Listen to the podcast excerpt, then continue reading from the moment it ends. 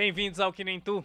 Esse é o podcast de entrevistas do Diário do Nordeste. Toda quinta um episódio novo no YouTube, na sua plataforma preferida de podcast e também na tela da TV Diário. E carinho, nesse episódio tem uma coisa que eu me identifico com o nosso convidado, porque assim, quando a gente estava lá, acho que era 2014, 2013, ele veio na redação do Diário do Nordeste, e eu achava que era um super jovem, uma criança. E depois eu fui descobrir a idade dele, ele é quase da minha idade. E aí eu, e isso é o que sempre aconteceu comigo também, porque sempre as pessoas achavam que eu tinha uma idade, que eu era muito adolescente, e eu já estava chegando no, no, com os 30 no, nas costas, assim. E aí eu descobri, eu, hoje eu tenho 32 e o nosso convidado tem 30 anos. Mas eu sempre tive a sensação de que ele era muito mais jovem do que ele aparenta ser. Apresente quem é nosso convidado, por favor, Karim. Pronto, a gente fica muito feliz, né, de receber aqui um produtor cultural, agitador social, né, que ele se coloca, um vetim mas também um suricate, né? É. Léo, seja bem-vindo ao Que Nem Tu. Rapaz, eu não sei por onde é que eu olho, porque a galera, vocês não tem noção, vocês estão vendo aí, vocês não tem noção, mas é um negócio meio high-tech, assim. Estão tão bem, tudo bem, gente, estou bem. Eu gostei de saber que você se identifica com o fato de eu parecer ser mais novo, assim. É, em 2014 eu estava ali trabalhando, aí, aí na época o nosso diretor da redação do Diário, Dudu, Alan, o Léo. O, aqui era o Léo e o Dudu, né? Tava na, na época o Dudu, irmão do Léo. O Léo e o Dudu que fazem suricate, aí eu, dois jovens, aí, e eu mal sabia que o Léo tinha quase a minha idade. Eu sou bem novo. Não, assim, é porque o povo pensa, né, que eu tenho uns 18 anos, só que é. na verdade eu já tenho 30, então só de internet eu acho que eu tenho uns 14, 15 anos já que faz coisa na internet, então já me sinto um lisonjeado ao mesmo tempo que eu me sinto um idoso para a internet, senhor, né? um jovem senhor na internet. Não, para a internet eu sou já um muito senhor, já, jurássico, né? já jurássico. Eu cheguei só tinha mato, aquele, aquele papo de, de velho, assim, mas sou um cara novo mesmo, assim. Inclusive transito no meio dos jovens, gosto, gosto para cá, ainda me sinto jovem, né, apesar da Olha, eu tinha 29 anos um dia desse, tô me sentindo, parece que eu tenho uns 55 agora falando. Mas eu gosto, de, principalmente de estar tá com gente muito mais nova que eu, assim, para entender o que é que tá rolando. Acho que a galera mais nova vai sacar automaticamente mais do que nós, no, pelo menos no nosso setor, assim, né, que trabalha com internet e tal. Lidar com uma dinâmica mais acelerada até do que a nossa, assim. É, o tempo, para mim, eu acho mais dilatado do que para pessoas que eu convivo e até tem menos responsabilidade que eu. Léo, algumas pessoas que passaram por aqui é, tinham. A Catiana Pena foi uma delas, assim, tinham o bairro onde elas moravam, algo que sempre por onde andava faz, faz questão de falar, por onde andava as pessoas lembram do, do, do lugar onde ela, onde ela mora. E, e você, é, como você fala muito sobre direito à habitação, como você fala muito do Janguru Sul, é, quero muito saber assim o que que o Janguruçu e o condomínio Euclides da Cunha representaram na construção social de quem é o Léo. Primeiro para me chegar lá, né, assim, porque eu não sou uma pessoa que nasci no Janguruçu, né? Eu vim morar no Janguruçu faz cinco anos. Né? Eu fui uma pessoa que eu nasci em vários bairros. Eu nasci em Fortaleza, na Sapiranga, assim, minha família é, é minha avó é retirante, aí eu vou de trás para frente. Aí minha avó é retirante, foi pro Rio, voltou pro Ceará, comprou uma casa na Sapiranga e criou os filhos, construiu família lá. Minha mãe teve minha irmã muito cedo, com 15 anos, eu com 16, e a gente morava em ocupação de imprópria mesmo, né? Era um beco e tal, casa ocupada. E aí minha família é envolvida com o movimento social desde sempre, meu tio é uma, uma pessoa inclusive muito ativo na política, desde quando eu me entendo por gente. E a primeira luta assim, que eu me lembro da vida foi o lance de lutar por os capião, porque a gente morava e não tinha papel, então ficava sempre aquele debate, vai tirar, não vai tirar, vai tirar, não vai tirar. E aí a gente descobriu que a gente estava em cima de uma praça da prefeitura, inclusive, assim, na época. Eu era criança, devia ter uns 5, 6 anos. Aí eu, assim, as memórias de vida desse lance de envolvimento com o lugar. Aí vi coisas acontecendo, no, inclusive no bairro da Sapiranga, que é tipo água encanada, que não tinha, a galera bebia água de chafariz. Foi um processo que eu vi a casinha da minha avó, inclusive, mudar, a gente bebia água do poço. E foi passando por essa transição. E aí, na adolescência, é, escola, movimento social. O meu tio já era de movimento social, acabou me envolvendo. Acabou que eu participei de um movimento chamado MCP aqui, que era o Movimento de Conselhos Populares, sei, 2003, 2004. Já depois da fundação do movimento, fui ali base de movimento social por conta da família. E aí teve a luta da, da Palpina em 2014, a gente já tinha entrado no MTST em 2010. E aí em 2014 foi a primeira ocupação, que foi no bairro da Palpina, que era o nome era até Copa do Povo, o nome da ocupação. Aí com não lembro se foi chegou a ser a 20, 30 dias de ocupação, a gente recebeu a vitória. E aí quatro anos depois que saiu o resultado da casa, pelo Minha Casa Minha Vida, que é lá nos Euclides. Aí tem uma relação que é a minha casa. Aí, tipo, Uhum. lá no, no os Euclides é a primeira vez que eu tenho um teto, vamos dizer assim, legal, mas com todos os problemas parecidos com problemas de outra periferia. Problema de saneamento básico, praga, lixo, falta de escola. E aí vai, vai indo um monte de descaso que a gente vai falando no, no cotidiano, assim, paralelo ao trabalho de comunicação. Então, o teu despertar para uma consciência social aconteceu muito. em casa.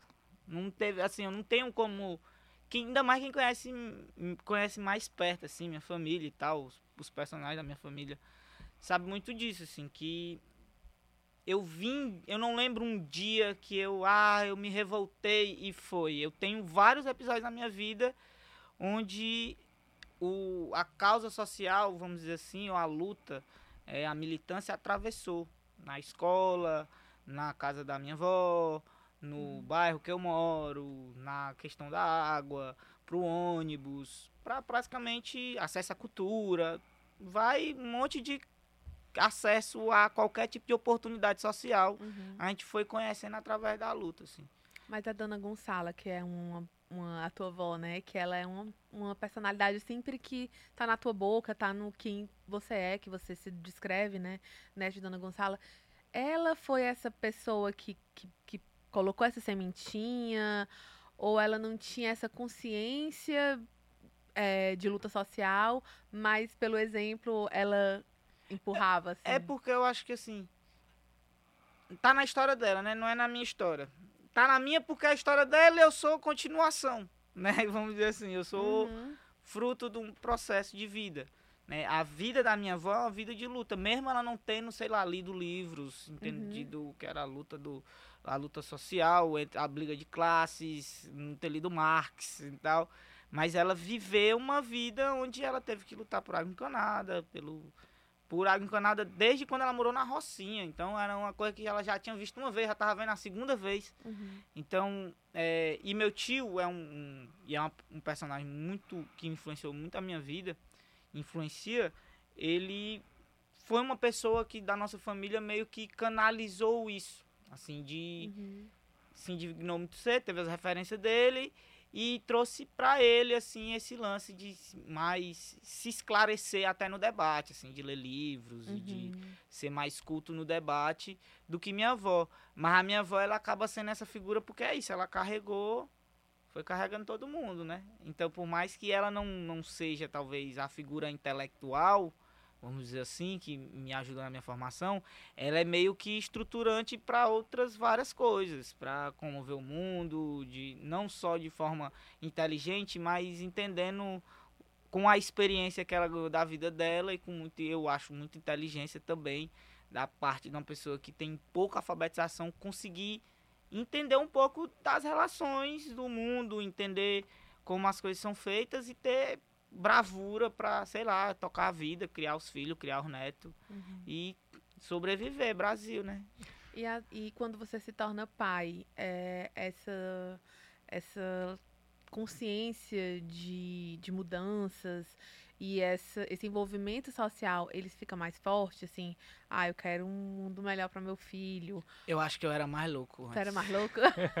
Eu, hoje eu sou, pelo contrário, eu fico pensando, não, eu tenho que cuidar de mim, porque eu tenho uma filha. Aham. Eu tenho que ser um cara mais consciente, porque eu tenho uma filha. Eu não posso me dedicar 100% a tudo, porque eu tenho uma filha.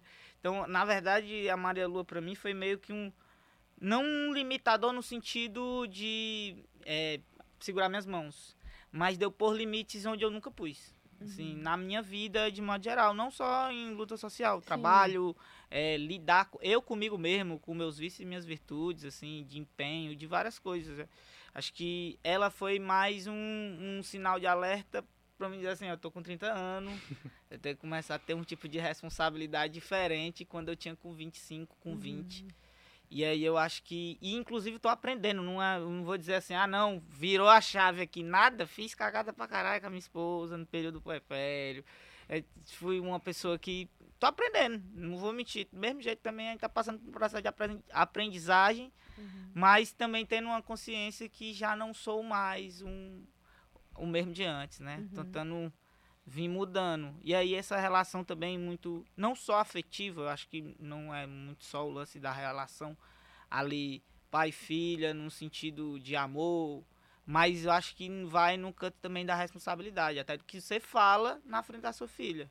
Ela reproduz, então é meio que se reeducar ao mesmo tempo que você está educando um ser humano, inclusive até ter limites. Uhum. Olha aí. Léo, e como você. Até a gente brinca, né? Que você é um dinossauro da internet. é, tem muita gente que a- a- associa você a um papel de humorista, porque em determinado momento achou que você fosse humorista. E você não é humorista, você é muitas outras coisas. Mas eu acho que o humor também ajuda a explicar você. Quem, a- ajuda a explicar quem é o Léo. Sim. Eu, eu falei em papo, inclusive, de terapia, assim. Uns 20 dias eu falei com o meu terapeuta sobre isso. Que era muito como o humor foi uma arma de defesa, assim, desde sempre. Então, ela é um, o humor, pra mim, eu não me entendo como um profissional humorista que escreve piadas. Eu uso o humor pra mim como um escudo de defesa. Então, ele tá comigo 24 horas por dia. Vai acontecer uma coisa e eu tenho uma brecha, eu vou usar esse artifício que não é um artifício, pelo contrário, é um, para mim muitas vezes é um escudo mesmo de proteção, de botar na frente e barrar o que vem, assim. E aí eu acho que desde, sei lá, moleque, inclusive foi uma criança que não me orgulho muito disso, mas eu fiz bullying porque eu sofri muito bullying. Então aí também entrou, aí eu também tinha que ser muito mais é, sagaz do que os outros, porque eu era mais baixo, mais magro, mais franzino. Então, se eu tenho um cara de menino hoje, imagina na escola. Eu tava todo mundo ali, quinta, sexta série, eu parecendo que tava na segunda. Então, sempre fui o menorzinho, o, o pequenininho. Então, foi a minha arma de se defender. E também vivi em um meio que todo mundo era fresco e metido a engraçado, assim, o tempo inteiro. Até hoje ainda é muito assim é, procurando a brecha pra sacanear o outro e é pra rir da cara do outro e, e frescar no sentido mais é, Uhum. cearense da coisa, sabe? Uhum. Do, do frescar mais genuíno, não é nenhum, às vezes no sentido de ofender pra machucar, é muito mais pra criar um ciclo divertido, um ambiente engraçado. E eu me vejo assim, com, pelo menos com os meus pares, eu sou a fuleiragem andando. E quando tu- você estava dentro desse contexto social que a gente está falando lá criança, percebendo todas essas questões de luta social que precisava rolar, quais eram as tuas perspectivas assim de vida? O que que tu, o que que tu sonhava naquela época? Tu já sonhava em fazer algo que tu faz hoje ou, ou Não. não? Não. Na perspectiva, eu acho que. Até quando a gente começou, a internet foi uma brincadeira. O, a gente começou no Orkut. Brin pra nós era tudo. Gastar a hora na Lan House. Pra, porque era isso, tipo, o Diego, por exemplo, trabalhava na Pag Menos, de caixa. Quando a gente começou a fazer vídeo pra internet, né? Que é o Diego, é o, o Diego Jovino, que inclusive é um responsável por Suricate existir. E, é, e aí a gente começou aí, brincando câmera emprestada, e aí vai, e aí a gente viu os vídeos e falava, cara, legal, não sei o que, nós, ó. E editava, e aí foi despertando, assim. É, não vou mentir, assim, sempre fui envolvido com cultura, música, gosto muito, é uma coisa que eu sempre tive vontade, pretensão, mas a gente sabe que não é hum, pra viver, né? No Brasil é difícil, em Fortaleza então, mas viver de cultura é um negócio. Eu sou produtor cultural teimoso, eu não ganho dinheiro não, eu perco muito mais do que ganho. Assim. Meu, meu, meu sustento sai de um trabalho relacionado muito mais à comunicação e humor do que à produção cultural. Uhum. Porque não se tem nenhuma malha, estrutura para suportar. Então, assim, na minha vida, não pensei nisso. Não foi traçado, não foi uma linha. Vamos. Foi muito. Teve muito lance de sobrevivência também, de estar tá num meio onde queria muito sobreviver, queria esclarecimento, estudava.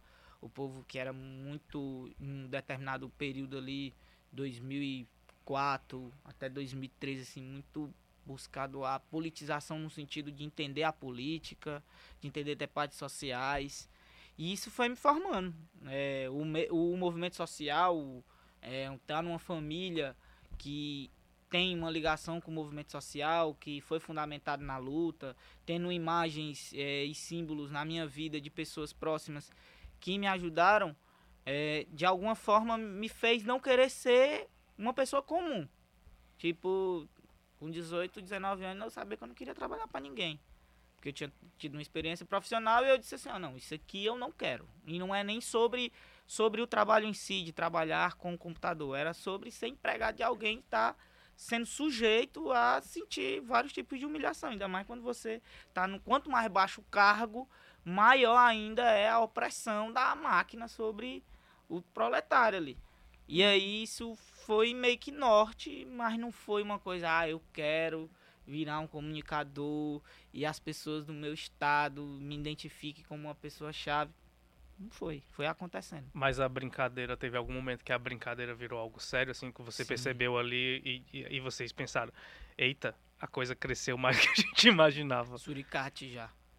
Já, não porque assim, a gente já tinha trabalhos com, com muito alcance já do, da época do Orkut. Lembro que a comunidade que a gente tinha, tinha mais de 120 mil pessoas na comunidade. Era uma comunidade que. Eu lembro que até era uma comunidade que o Diego fez, era. É, eu consigo juntar mais de um milhão de otakus até o fim do mundo que tinha uma história que dizia que o mundo ia acabar, em 2011, uhum. eu acho. Uhum. Teve até o. Não sei se foi 2011, teve filme, né? Teve, ah, é, do, um é, filme, né? 2011, Rapaz, 2001. Rapaz, o pessoal é. já anunciou é. de fim do mundo, acho que é, acabou, a gente tá aqui zumbi. E teve uma história dessa, a galera fez um negócio. Era 2012, lembrei 2012. agora que tem um filme 2012. Tem um filme, tem um é, filme verdade, que é o mundo verdade. meio apocalíptico. Verdade. E aí, eu sei que isso aí já foi. Não, foi 2009 que teve uma história dessa, e 2012 teve o Diabo do Filme. Já foi um gap que no segundo momento a gente pegou. Uhum. E aí eu lembro que teve, tinha uma página no Orkut, começou a história da banca, a gente trabalhava numa banca. E aí, quando a gente começou a trabalhar numa empresa de informática, a gente tinha saído da banca, era a empresa de informática da minha irmã, o dia que começou o Suricate. Com uma semana o Suricate tinha 100 mil seguidores. Foi uma semana. A gente tinha uma página com 400 mil seguidores já no Facebook, que era a banca. Já tinha ido pro Sana, já tinha começado a fazer os primeiros patrocinados ali, uma empresa de venda de DVD, queria. E a gente sempre dando um jeito de tirar alguma coisa ali uhum. da história. E aí começou o Suricate, com uma semana o Suricate estourou. Ninguém sabia quem era o Suricate. Era um mistério. E aí o Diego apareceu no jornal. E aí, com um mês, o Suricate apareceu na, na TV. E o Edu já tinha entrado no Suricate, ainda não fazia parte de fato. E aí o Diego chamou a gente, era na Babalu, era o programa da, da do Amadeu, uma, vamos revelar o suricate ceboso, não sei o que, uma marmota assim. E aí foi meio que daí que começou, não, agora somos o suricate, vamos, isso aqui é sério, isso aqui. E aí foi indo. E aí vocês pararam tudo para se dedicar Aí foi, ele. não, foi acontecendo, ele foi consumindo o nosso tempo, assim. Foi, Mas... Não foi de cara assim, não. Foi tendo um entendimento. Eu acho que o primeiro de nós a ter esse entendimento, inclusive, foi o Diego. Porque ele tinha tido um, uma primeira experiência profissional e aí depois ele já entrou a Nordwest quando o Gustavo Lobo procurou para patrocinar o Suricate. E aí ele já foi, entrou gente atrás de querer site de oferta, não sei o quê. E aí a gente, eu e o Dudu, muito ainda na brincadeira ali, 2013. Vocês tinham quantos anos? Ixi, 21. 2013 eu tinha. Ixi, ele é. já. Ele, nem eu lembrava. Ele já, cirúrgico. Como ele é dois anos mais novo aí a, a, do que eu, aí a conta pra mim tá fácil. É. Só por isso, que eu sou péssimo de matemática. O homem foi isso. Não é? Caraca. Mas, fã. E aí, obrigado. E aí, o, nesse período assim, o Dudu tinha o quê? 18. A gente tava, sei lá, vivendo um sonho de falar, o povo ouvia. A gente marcou, um, gravamos um Harlem Shake. Lembro que a gente gravou um Harlem Shake, chegou na, na Ponte Metálica, tinha, sei lá, 300 pessoas. Nisso, num evento do Facebook, a gente marcou lá. Não teve um estímulo assim, saiu no jornal, não sei o que. Não, era um evento de Facebook. E a gente foi entendendo o tamanho do engajamento e o poder das redes sociais nesse período, assim. E, aí- nesse momento vocês tinham alguém assim que era uma influência pra vocês, assim, tipo, ah, olha, sei lá, Não. fulano tá fazendo isso. Não, Ou o Edu foi- tinha uma, uma forte ligação, assim, um- o Edu mesmo, assim, com, com o Caio Oliveira, assim. Uhum. E aí quando ele puder falar, que ele vai poder falar do. Que ele, ele era mesmo o cara que foi ligado ao lance dos. De ver os vídeos e Uhum. vlogs e não sei o que. Tanto que o Du foi o, esse personagem no Suricate durante muito tempo. Ser o cara do. De aparecer e fazer os vídeos e gravar as coisas. Caio Oliveira da época do Chafurdaria, né? Que ele isso, tinha. isso aí já. E já era um. O Edu já acompanhou o Caio antes mesmo do Chafurdaria, que foi um negócio da Oi ainda. Ele fez um negócio pra Oi, que foi pra Eliana. E mal, mal, o Edu acompanha dessa época. eu, eu vim ver o Caio já chafurdaria né, no negócio do Suricate. Ele chegando pra gravar um vídeo no Harlem Shake que a gente fez. O Edu, que é o irmão do Léo e que em breve estará também no Que Nem Tu, tá bom? Ixi, É. Mas tá, tá Já fez o convite, já, né? já, já, o convite já foi feito, aí a gente vai só Uhum. alinhar datas. Até pra contextualizar quem tá assistindo. Mas, Léo, como eu lembrei, né? Você tinha 21 anos. E eu imagino que você, como a gente falou, né? Não, você não tinha nenhuma perspectiva de trabalhar com internet. Aquilo era uma brincadeira. E eu imagino que o susto que deve ter sido quando você percebeu, todos vocês perceberam que aquela brincadeira tinha um alcance e você e tudo que vocês falavam representava muito para muita gente. E como é que um jovem de como você, Léo, é, é, lidou com o tamanho disso? Porque eu imagino Aí que deve ser algo lidar. muito enlouquecido. Não, a verdade é, não sabia lidar. Teve um período da nossa vida que a gente se comunicava com muita gente. Só que pra nós aquilo no final não tinha um fundo, uma preocupação com aquela quantidade de pessoa, porque pra nós a gente tava uma parte brincando. Aí depois começou a virar mesmo um trabalho.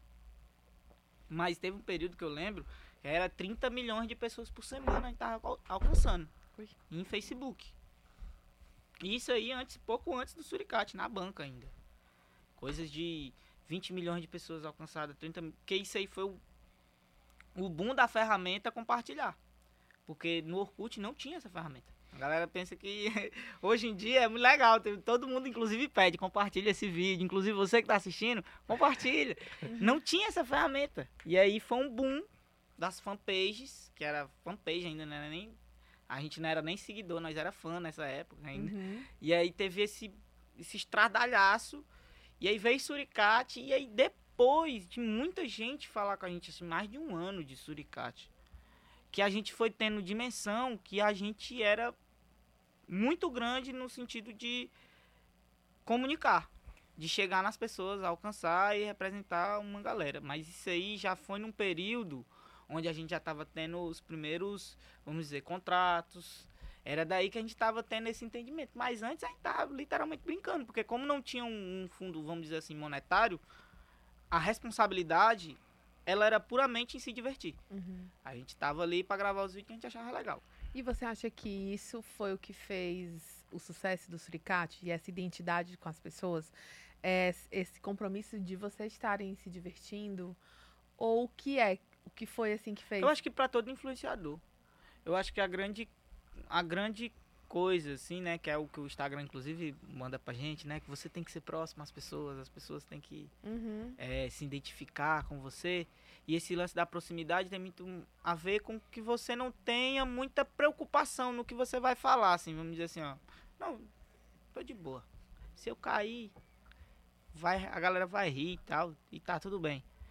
É uma, sei lá, uma certa despreocupação ao mesmo tempo que você tem uma preocupação que você quer que o vídeo dê milhares de acessos ou que sua Uhum. postagem dê um alcance muito alto. Porque a gente vai tendo essa compensação, vamos dizer assim, psicológica, né? O cérebro dizendo, olha, deu certo, parabéns, você é bom mesmo. Mas não. Aí vem quando entra o dinheiro, aí eu acho que entra outras questões. Que aí vai de profissionalização. Mas isso é muito. Não sei explicar direito. É, é muito empírico.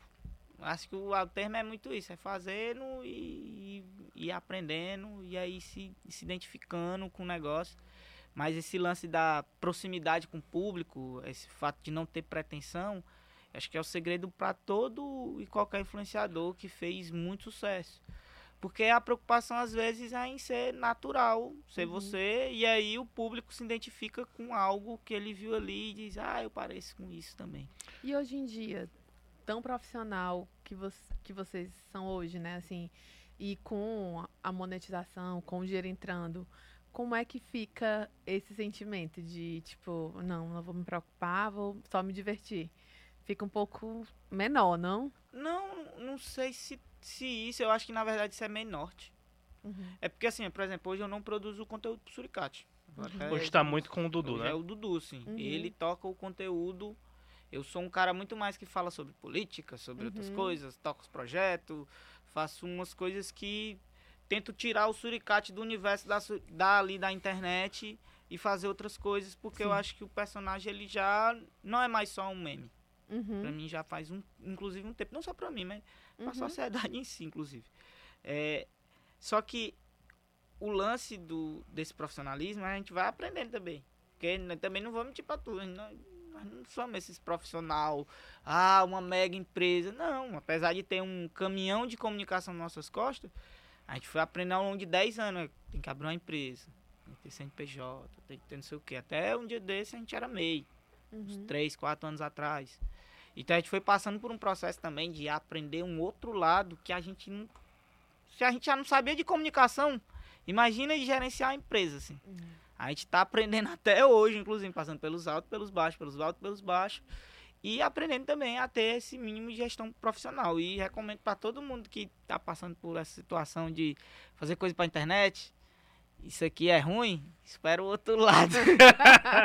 espera tirar a certidão negativa, essas. É BO, é BO, e aí é coisa que às vezes a gente não tá. Não foi preparado para isso. Mas foi fácil pra ti, assim, é, se Não. afastar? Eu digo, não é nem desse processo. foi fácil, não foi fácil, né?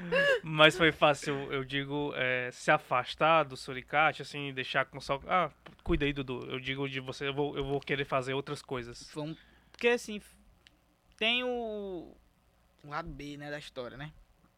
2018, o Diego, final de 2018, o Diego saiu do Suricate. Tinha feito Fortaleza Ordinário, Fortaleza Ordinário tinha começado a dar certo, a gente tava numa crise, nós do Suricate tava numa crise financeira, porque a gente não tava entrando, mesmo a gente conseguindo entregar as coisas, não tava entrando grana. E aí começou a ficar meio que sustentável, ainda mais para três pessoas e ainda ter advogado, contador, não sei o quê. Uhum. E aí o Diego saiu. Eu tava num processo ali logo depois da eleição do Bolsonaro e tal, porque eu tava em São Paulo no período eleitoral do primeiro turno. Depois voltei pra cá, trabalhei na campanha, que só condenado pra ver se, se a gente conseguia reverter a situação. Todo mundo que eu acho que trabalhou também tava pensando nisso. Acabou que não deu e eu entrei numa depressão, mesmo assim, num quadro depressivo. Opa, chegou uma negada ali. eu disse que eu ia. É, e aí tive esse momento assim que foi meio depressivo na minha vida, psicólogo, terapia e passei um ano meio que stand-by fazendo outras coisas, tentando procurar um sentido na vida. E aí não queria fazer nada mesmo. E aí o Dudu segurou o piano, botou nas costas com a minha irmã, que é quem cuida do jurídico da gente. E não, vamos reestruturar aqui o suricate, vai se cuidar e a gente vai tocar o barco. E aí veio. Começamos a fazer essa produção fora, né? Eu comecei a procurar outras coisas pra fazer. E aí veio a Casa dos Vetim nesse período, 2019. Começamos a gravar. Começamos a fazer outras coisas pra fora.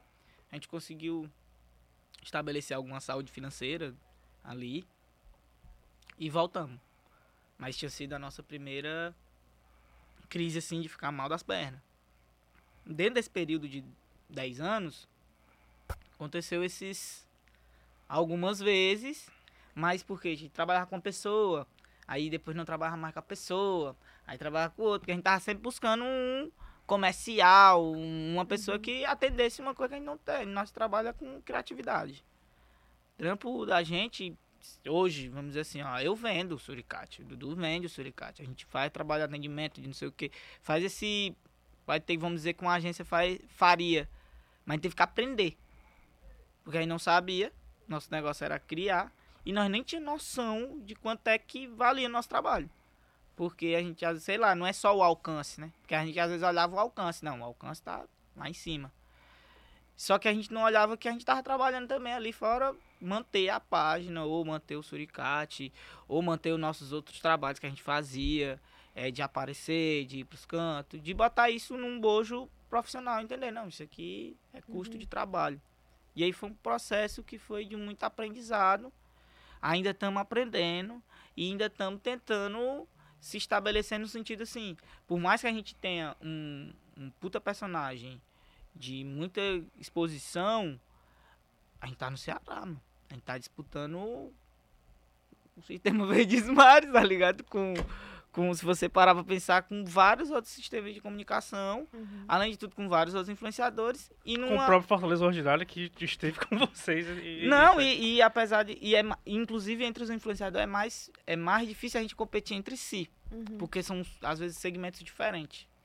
Apesar de ser bem próximo ali, Suricate, Fortaleza Ordinária, hoje eu acho que o Diego é muito mais, concorre muito mais com o povo, com o diário, do que com a gente. Então a gente concorra muito mais com, sei lá, o, o Pobration, o, o Max Peterson, sabe? Que são mais personalidades. O Diego, uhum. acho que ele é muito mais. Hoje o Fortaleza Ordinária é muito mais comunicação rápida, né? Uhum. Notícias da cidade.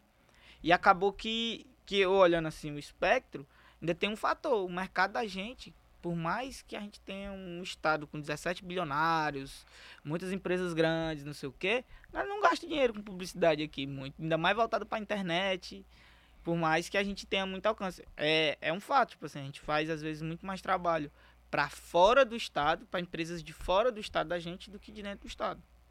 Empresas de fora que vêm vender aqui. Mas tu acha que isso porque por, justamente por isso, porque assim, a, aqui a pessoa não está acostumado a investir, ou não está focado em investir nessa comunicação, ou por, por questão mesmo de, de, de quem olha de fora dar mais valor ao que é produzido? Eu acho que tem a ver com o mercado. Mesmo assim, não acho que tem a ver com valorização. Sim. Às vezes a galera que vem de fora nem te conhece direito e quer saber o resultado, o tamanho do teu engajamento, contrata uma agência. Uhum Sei lá, tem várias empresas que fazem isso. Contrata uma agência, a agência faz um escopo ali de influenciadores ou comunicadores, prepara a campanha e entrega pronta. É, mas aqui, as empresas aqui, tem empresas que, que já, acho que inclusive ao longo desses 10 anos melhorou muito. Hum, absurdamente, porque é isso. Chegou num ponto que uma, um celular, vamos dizer assim, um celular não, né? Que é a internet, decidiu uma eleição presidencial. Então, a partir. Eu não vou nem para a eleição passada. Eu vou para a eleição em 2018, que o Bolsonaro tinha 17 segundos de TV e tinha uma rede de internet. Por mais que ele tivesse muito dinheiro para gastar na internet, a prova é que a internet hoje talvez seja um meio que comunique muito mais próximo do da população brasileira do que qualquer outro meio de comunicação. Uhum.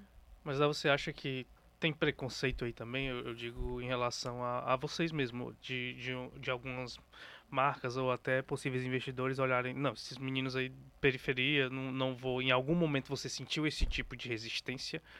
Ou... Já teve, mas eu acho que hoje não é, hoje na verdade é o contrário, a galera disse, não, é periferia é legal.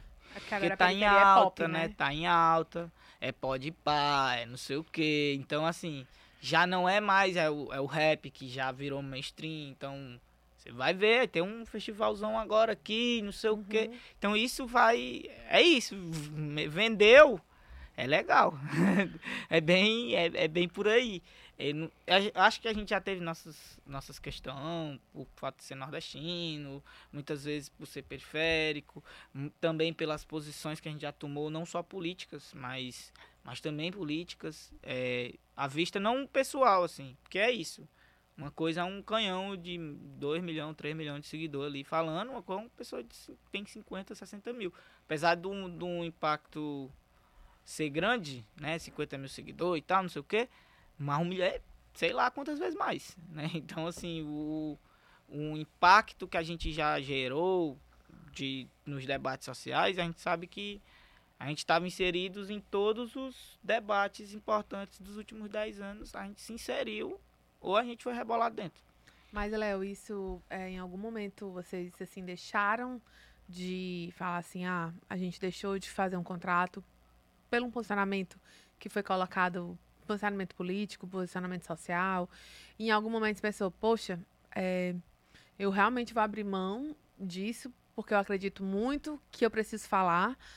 Ou já chegou um momento assim, não, não vou falar aqui porque tá prejudicando, assim? Não, já, já fiz coisa que não devia ter sido feito trabalhando para uma marca, assim, não, não vou nem falar a situação não, mas, Sim. mas é, deu, deu fazer uma coisa que se a, não tinha vídeo de contrato assim, dizendo, oh, não, você não pode falar isso. Uhum. Mas entrou em choque com o interesse de quem estava contratando e inclusive virou um, depois um certo problema, isso foi recente até. Mas teve, teve coisas, por exemplo, fui candidato. Uhum. Eu tive que sair do Suricate legalmente para me poder ser candidato, porque tinha contratos que a gente tinha assinado que não podia ter ninguém concorrendo na carga eletiva. Uhum. Então eu tive que fazer esse, inclusive esse desligamento depois do processo eleitoral, que não sei o quê. Aí eu volto a me incorporar. Na verdade, não podia ser sócio nominal da empresa mais, uhum. por conta dessas questões. E mas aí é isso, assim. Tem coisa que a gente diz não, tem coisa que a gente tem que dar um jeito de, sei lá, driblar ou resolver, porque é burocracia, você não consegue fugir. Léo, nesse, nessa fase que você está falando sobre 2018, é, o que que tava no pacote que te deixou mal, assim? É, a, a, era muito mais o contexto social de uma eleição? tudo. Ou envolvia também a suricate, fase do suricate? mais vida pessoal, morar num bairro que eu tava morando há um ano, não nem morando há um ano no Zé Euclides, eu tinha saído de um bairro que eu morei a vida inteira para morar num bairro novo onde eu não conhecia ninguém, assim, não conhecia ninguém, apesar de estar muito próximo das pessoas que eu uhum. convivi boa parte da minha vida. Teve fator relacionamento, que inclusive a, a Rebeca, a pessoa que me ajudou muito nesse período também que é minha esposa, assim. Tem um monte de coisa que me atravessou. E aí eu acho que somado a um tanto de coisa que a gente não tinha muita dimensão, né, vamos dizer assim, de exposição mesmo, de se expor, de estar tá exposto. Muitas vezes eu não estou falando nem de, de suricate, não, falando eu mesmo, assim. Uhum. muitas vezes dar cara, de muitas vezes estar tá à frente, de muitas vezes não ter a dimensão do que você está fazendo e botando a cara. E aí a conta chega. Uma hora, tem uma frase de um filósofo que ele diz que uma hora mais cedo ou mais tarde você é serviço, servido com um banquete de consequências. É, não lembro nem o nome do filósofo, mas eu peguei isso e disse assim, eu guardei porque é meio isso. Assim. Foi saldo de um monte de coisa. Problema com bebida, é, abuso, um monte de traumas. E aí vem, vai, você vai fazendo terapia, vai futucando, e aí você vai encontrando os, ali os, alguns dos vários motivos. Mas tanto que eu sou uma pessoa que hoje falo em todo canto, para todo mundo, se eu puder, três vezes ao dia. Quem tiver oportunidade, tiver privilégio de fazer terapia, procurar um psiquiatra, um psicólogo, tiver essa oportunidade, vá. Vá, você não tem noção quanto você tá fazendo bem pra você, né? Nem pros outros, não, é pra você. A sua volta vai sentir um leve refresco, porque você vai virar uma pessoa mais tragável. Mas para você, quando você botar a cabeça no travesseiro, faz uma diferença tão grande que eu faço terapia há muito tempo, apesar de eu ter minhas lacunas aí de parar e voltar, parar e voltar. Uhum. Mas assim, quando eu começo a ver que tô, eu vou atrás. E aí tem. Eu sei que é um negócio que não é barato. É, inclusive ter que pagar o mais barato possível, porque eu não, não sou uma pessoa que tem tanto recurso assim para estar tá gastando. Se, fosse, se eu tivesse, eu não tava morando num conjunto habitacional. é, e aí acaba que eu vejo esses aspectos. Hoje, inclusive, cuidar da saúde no sentido fisicamente, fazer exercício, se alimentar melhor. Porque isso aí vai vir uma soma de coisas para quando você tem um problema emocional, vem tudo de uma vez, né? Não vem uhum. quem já teve, sabe o que eu tô falando, você fica, parece que você não vai levantar mais e que o mundo acabou ali. E quem te fez levantar foi tua esposa? Como foi esse, esse ressurgimento depois desse momento, né? Assim, tanto profissional quanto pessoal mesmo. Aí, foi um, aí também foi um conjunto de coisa, mas eu acho que teve um ali um eu com eu. Um, tá, uma música até dos do outra galera, né? Que é o remix, que é eu e eu, eu e eu e eu. E, e aí foi várias vezes. Você tava procurando ali, teve uma galera que me ajudou no sentido, não, vamos procurar ajuda, vamos no psicólogo, Sim. vamos atrás. Rebeca me empurrou muito também, família também, Dudu, Ave Maria. Dudu, pelo amor de Deus, segurou o piano nas costas com a minha irmã e disse, não, vai lá. Tal, no dia 5 meu dinheiro tava caindo na conta. E eu não tava trabalhando nesse período. Uhum. Tava mesmo, tava cuidando. Às vezes tava estatalado em casa, olhando pro teto assim, mal. E sem saber de fato um motivo. E Uhum. aí eu acho que hum, soma terapia, com trabalho, o fato de ter um, um- um motivo novo, o lance do de querer se reorganizar. Aí também teve um pouquinho da raiva do bolsonarismo ali. Não, não vamos entregar pra esses caras, não. Pá. E também o meu setor, mano, de fato, por mais que o audiovisual tenha ruído, enquanto os- o audiovisual tava ruindo e derretendo, a gente tava subindo ainda, assim. Uhum. Tanto que foi o período que a gente virou empresa mesmo, que a gente começou, fe- fechou um ano muito no azul, assim, no sentido, pô, pagamos nossas contas, estamos fechando verde. Ano que vem a, a gente vai estar no azul, vai ser, vamos pra cima e tal. E, e foi muito essas coisas, assim, não foi um. Não teve uma, um Não é fato fácil uma coisa só, fácil, né? Não foi muita coisa e no período também não vou dizer pra você que foi mudei. Uhum. Foi começa, opa, tô doente. Opa, preciso ir pra terapia. Opa, vou pra terapia. Opa, preciso começar a botar meus hábitos. Eu não posso passar a noite acordado, acordar porque isso também vai me afetar. E aí foi Uhum. mudando, mudando, mudando, mudando, mudando, mudando, mudando. Até chegar num momento que eu tava ok. E aí, e também de pra você, trabalho é um negócio que ajuda pra caramba, porque é rotina, né? Rotina. Uhum. Ainda mais quem não tem uma rotina muito estabelecida. Quando você cria uma rotina estabelecida, você começa a. a- até esse, os pensamentos mais tenebrosos, você diz assim, não dá tempo agora de pensar que o mundo é feio, não. Tenho que Uhum. limpar aqui esse chão e vamos nessa. Léo, o seu perfil no Instagram, eu acho que tenho curiosidade porque você tem lá na descrição Léo Suricati, também tem Léo Vetim.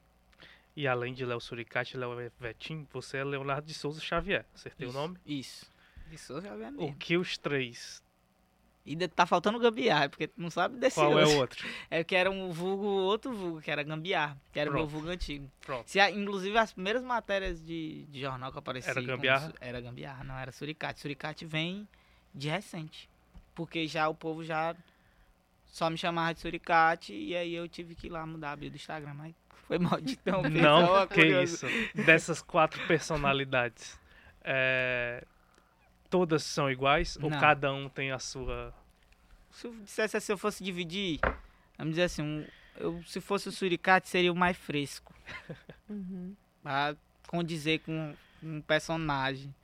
Com o Léo mesmo, o Léo, a persona, o, o, o- sem ser o eu no meu mais íntimo, talvez o rapaz militante social, que não gosta de ver uma injustiça, que é meio chato pra caralho com algumas coisas. Uhum.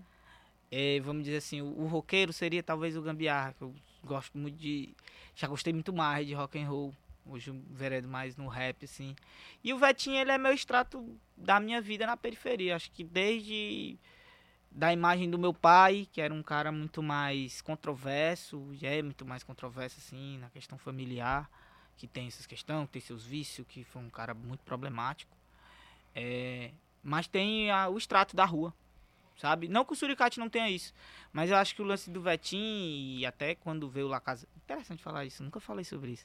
É, quando veio o lance do La Casa do Vetim, foi um encontro muito porque eu tive que me desligar muito esteticamente, não, não ideologicamente, fisicamente, assim, do, do pivete da periferia.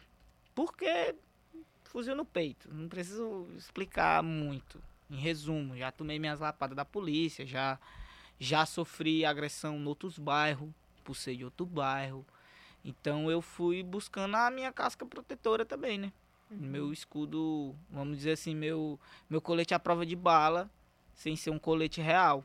E aí era a imagem. E aí depois do La Casa dos Vetim, foi muito eu me reencontrar com uma estética que eu tive que deixar para trás. Não no sentido. É, minha imagem mesmo, não no sentido de eu não me identificar com as músicas, de eu não consumir aquilo, de eu não ser aquilo. Até porque eu sou. Não dá pra você escrever sobre uma coisa ser uma coisa sem você não entender. E eu acho que foi muito aí. Ah, sabe, se me dividisse assim em, em quatro pedaços, eu acho que eu tava mais ou menos um pedaço a cada lado, assim. Um lado mais alegre, mais humorado, muito mais feliz, descontraído, o suricate. Aberto. Aberto mesmo. Aí já um mais cabreiro seria um vetinho, sabe? Mais na minha, mais. Ou momentos que eu sou meio assim também, na rua até. A galera às vezes me vê na rua. É engraçado isso, porque eu sou uma pessoa que às vezes eu pareço ser o muito engraçado, muito articulado, falo o tempo inteiro, gesticulo, então parece que eu sou uma pessoa muito fácil de se comunicar comigo. As pessoas às vezes falam comigo na rua, dou um sorriso e fico com vergonha e vou me embora, porque eu sou tímido, tá ligado? Pode, pode não parecer, mas eu sou com, com gente mesmo, assim, público que eu nunca vi, gente. Que o pessoal quer o Léo Suricate, né? É. às vezes não. Tem gente que às vezes fala. Tem gente que fala do baiano assistem. Tem gente que fala do da política. Tem gente que, inclusive ultimamente, pelo fato de ter sido candidato também, a galera fala muito do lance. Ah não, vi lá você falando do lance da periferia. Foda, Legal. você é mais o quê? Então, assim, às vezes é suricate, às vezes é política, às vezes é baiano assistem, às vezes é TV. Agora, ultimamente, tiozinha. Há muito. Porque é isso, um- é um público diferente. Assim, assim, ah, vi você lá no Big Brother, no meu bairro, tipo assim. É muito doido. Eu tô na janela, tava ontem na janela, tinha, ontem não, sábado. Tinha acabado de passar. A mulher passou. E aí, famoso? aí eu. Oi? Ela, acabei de te ver na TV, não sei o que. Eu, Caraca, que legal, massa. E aí eu continuei a minha vida, ela foi lá se embora e eu continuei. E você tá ali naquela fase mais introspectiva, né? E o Não, eu pessoal tava olhando quer. pra janela, assim, literalmente É. assim. Eguano, sabe? O termo é guar, tava eguano, assim, olhando, pensando na mãe da bezerra. A mulher passou, eu falei, foi legal. Aí eu, que massa. Me lembrou Massa. um comentário que é inesquecível pra gente aqui, porque no- quando o Max Peterson veio aqui, tem um comentário que a, a pessoa comentou no episódio dizendo assim: Não senti os dois com a mesma energia do Max Peterson. Aí a minha vontade de responder: Meu filho, no dia que eu tiver a energia do Max Peterson, eu serei outra pessoa, né? Porque eu jamais terei a energia dele. Ali é duração. Pois é, exatamente. Ali é outro, outro, exatamente, outro ritmo. Ele é muito bom. É. Eu gosto muito. Eu vou mentir. E, Léo, é, e essas duas referências de humor? É, quem é que tu buscava essas referências? As que não são de hoje, mas que eram do, do, do Betinho jovem. Nas garras da patrulha, não... lenda. lenda. Lenda até hoje, lenda. Foi, eu acho que foi a entrevista mais difícil que eu dei na minha vida. foi pro, Foi, pra chamar, eles. foi quando eles chamaram a gente pra ir na verdinha. Porque eu fiquei pensando, "Não, esses caras vão frescar com nós, nós não vai ter nem o que falar. Se não- assustou quando. Cadê os bonecos? Não, nem isso. eu Já sabia que era gente, até já, já não tava mais nem nessa. Mas era muito o lance do. Muito, muito time. Cabeça muito bom. E aí a gente ficou assistindo os caras. Os caras falavam, nós respondia, mas ficou assistindo os caras trabalhar. assim, Incrível. E aí tem outros, mas eu, eu boto nas da patrulha porque eu acho que ele sintetiza mais, talvez, o nosso. Até o nosso encontro, eu, Dudu, Diego, assim de referências mesmo, Tatá e Teté, Coxinha, Doquinha, Zunizoião, essa as próprias, até o lance da política, a Frouxida Fofolete e tal, a, é moço, menino, tu é doido isso aqui, foi, foi muito, muita formação assim, pra, porque é isso, era na hora do almoço ali, depois voltava da escola, assistia ali o, o Dragon Ball Z, que era de lei, e aí depois caía Viu o finalzinho ali do Belmina e começava nas garras. E aí eu lembro, tipo assim, disso de memória. E aí Tiririca. Tiririca, aquele DVD do Tiririca, na lata do leite ninho, do- dos, dos, é, esse pra mim é, são um clássico de, de, de- pirataria foi formativa, galera, pra nós. fosse forma, não fosse pirataria, DVD do Espanta, pelo amor de Deus, aquilo ali, hoje problema, era um problema medonho, mas naquela época eu ri. Não vou mentir pra você assim, a- as referências da gente são muito populares assim. É muito que vem já do povão, que tá no povo. A gente consumiu o que tava na feira, o que tava na TV, o que tava na rádio. Então é muito por aí. Moção, pelo amor de Deus, eu vi muito moção com, com o Diego na praça, assim, a gente trabalhando, a gente trabalhava na banca e botava um som pra ouvir, aí depois tocava lá, tocava quando bate às seis horas de joelho. Eu lembro dessas coisas como coisas que me formaram no, pra ter esses. Ou seja, todas referências muito regionais, né? Muito, Muitos locais. Muito local. Além de família, porque é isso, né? Em casa, minha avó é muito engraçadona. Não engraçadona, é deboche mesmo, é debochada. Debochada. Então ela é debochada. Meu tio também é piadista, meu irmão. É, o Edu é o fundo do deboche, ele é o puro deboche andando. É, é, é engraçado ver, às vezes, assim, como as, as tiradas, né? Essa, essa coisa de ser respondão. Uhum. O cearense tem muito disso. E eu vivi isso, assim, coisa de bairro, de escola, de, de da piada do, do- da sopa de raio-x, né? Que o frango só vem o osso, aquelas coisas do. de piada de rua mesmo. Palhaçaria, de. dessas coisas do cotidiano da gente mais regional, mais meio da rua, mais ceboso mesmo. Uhum. E o que foi que esse teu trabalho te levou a realizar que tu acha assim, poxa, isso foi grande, isso foi massa. É, teve algumas coisas. teve umas coisas boas, teve umas coisas massas, teve a gente conduziu uma tocha olímpica. Eu nunca pensei na minha vida. que- Não esperava nem que nós três ia conduzir. Talvez fosse um, eu ia dizer, já era muito. Uhum. Mas os três, a gente passou a chama olímpica um pro outro. Aqui, numa terra muito quente chamada Irauçuba. Inclusive. É, e foi muito. Não, teve outras coisas, assim, especiais. Sei lá, gravar, gravar um clipe com Baiana System, uma banda de es- expressão nacional. Uhum. Tem não sei quantos milhões de seguidor. Tem outras coisas a mais.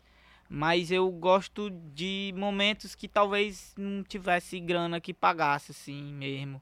Eu gosto do lance da tocha porque eu acho que é a coisa mais improvável Então, que aconteceu com a nossa carreira no sentido assim, cara, onde é que a gente pensou, sei lá, fazer um show de stand-up, fazer um show num teatro, Uhum. gravar uma série, uma coisa tá muito mais próximo. Agora, conduzir a tocha olímpica, mas é um encontro de astros muito grande. assim. Tem que ter uma condução aqui no Brasil, e aí não sei o quê. E teve, foi um monte de fator até a gente estar ali. Não foi só a nossa história, sabe? E aí eu acho que isso foi um momento, talvez, mais. Não tenha sido tão mágico quanto as fotos parecem e tal. Mas eu, pra mim é um momento que eu gosto de guardar assim, poxa, isso aqui não é todo mundo que faz, não. E não é muito sobre capacidade, às vezes, é Uhum. reconhecimento mesmo.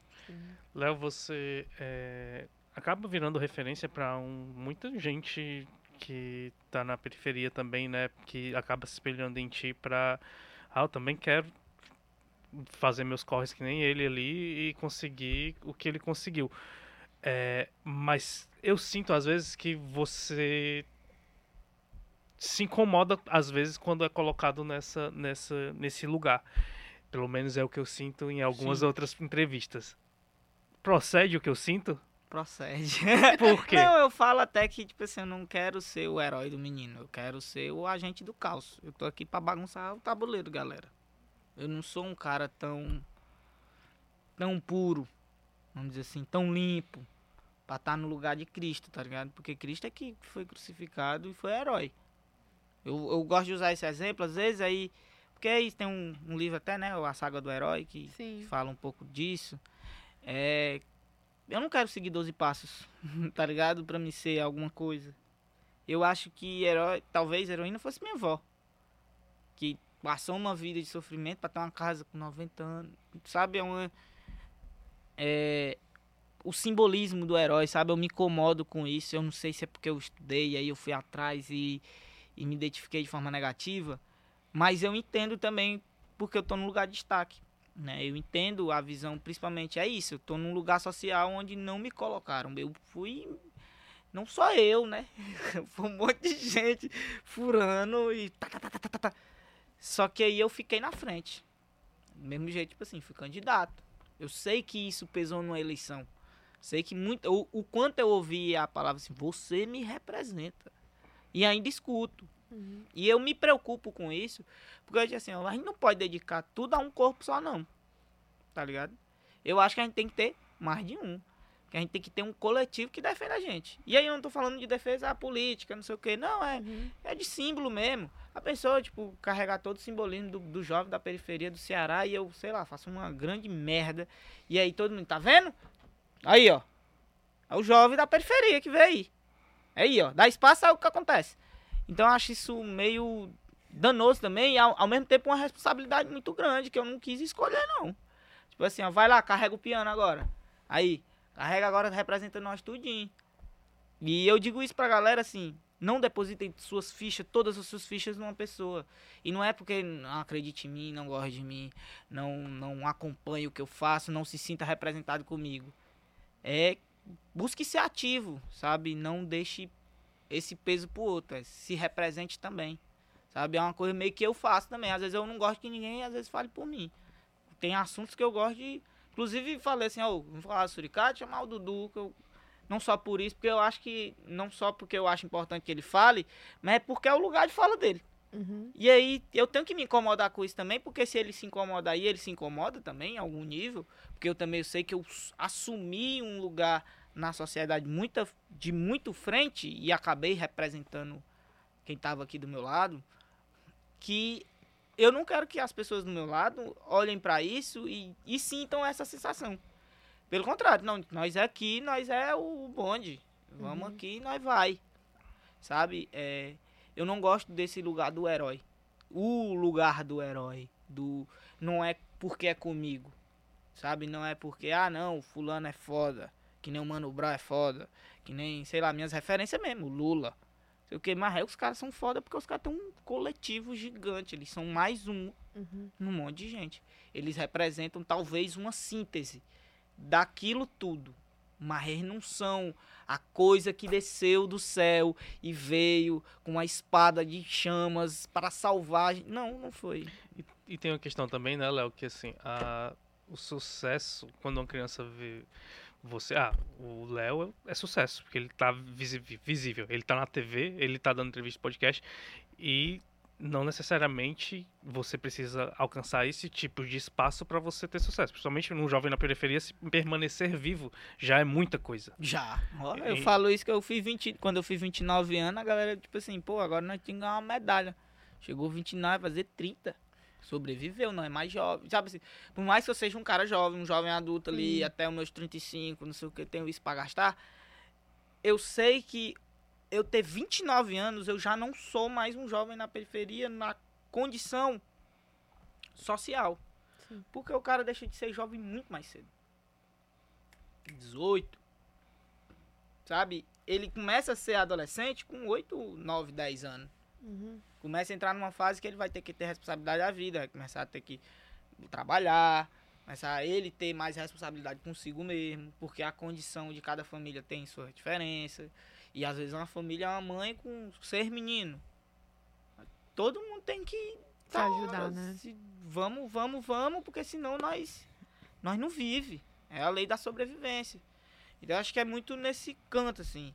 É, eu acho que o primeiro sucesso é sobreviver. O segundo sucesso é conseguir estudar até para poder conseguir ter um trabalho com dignidade.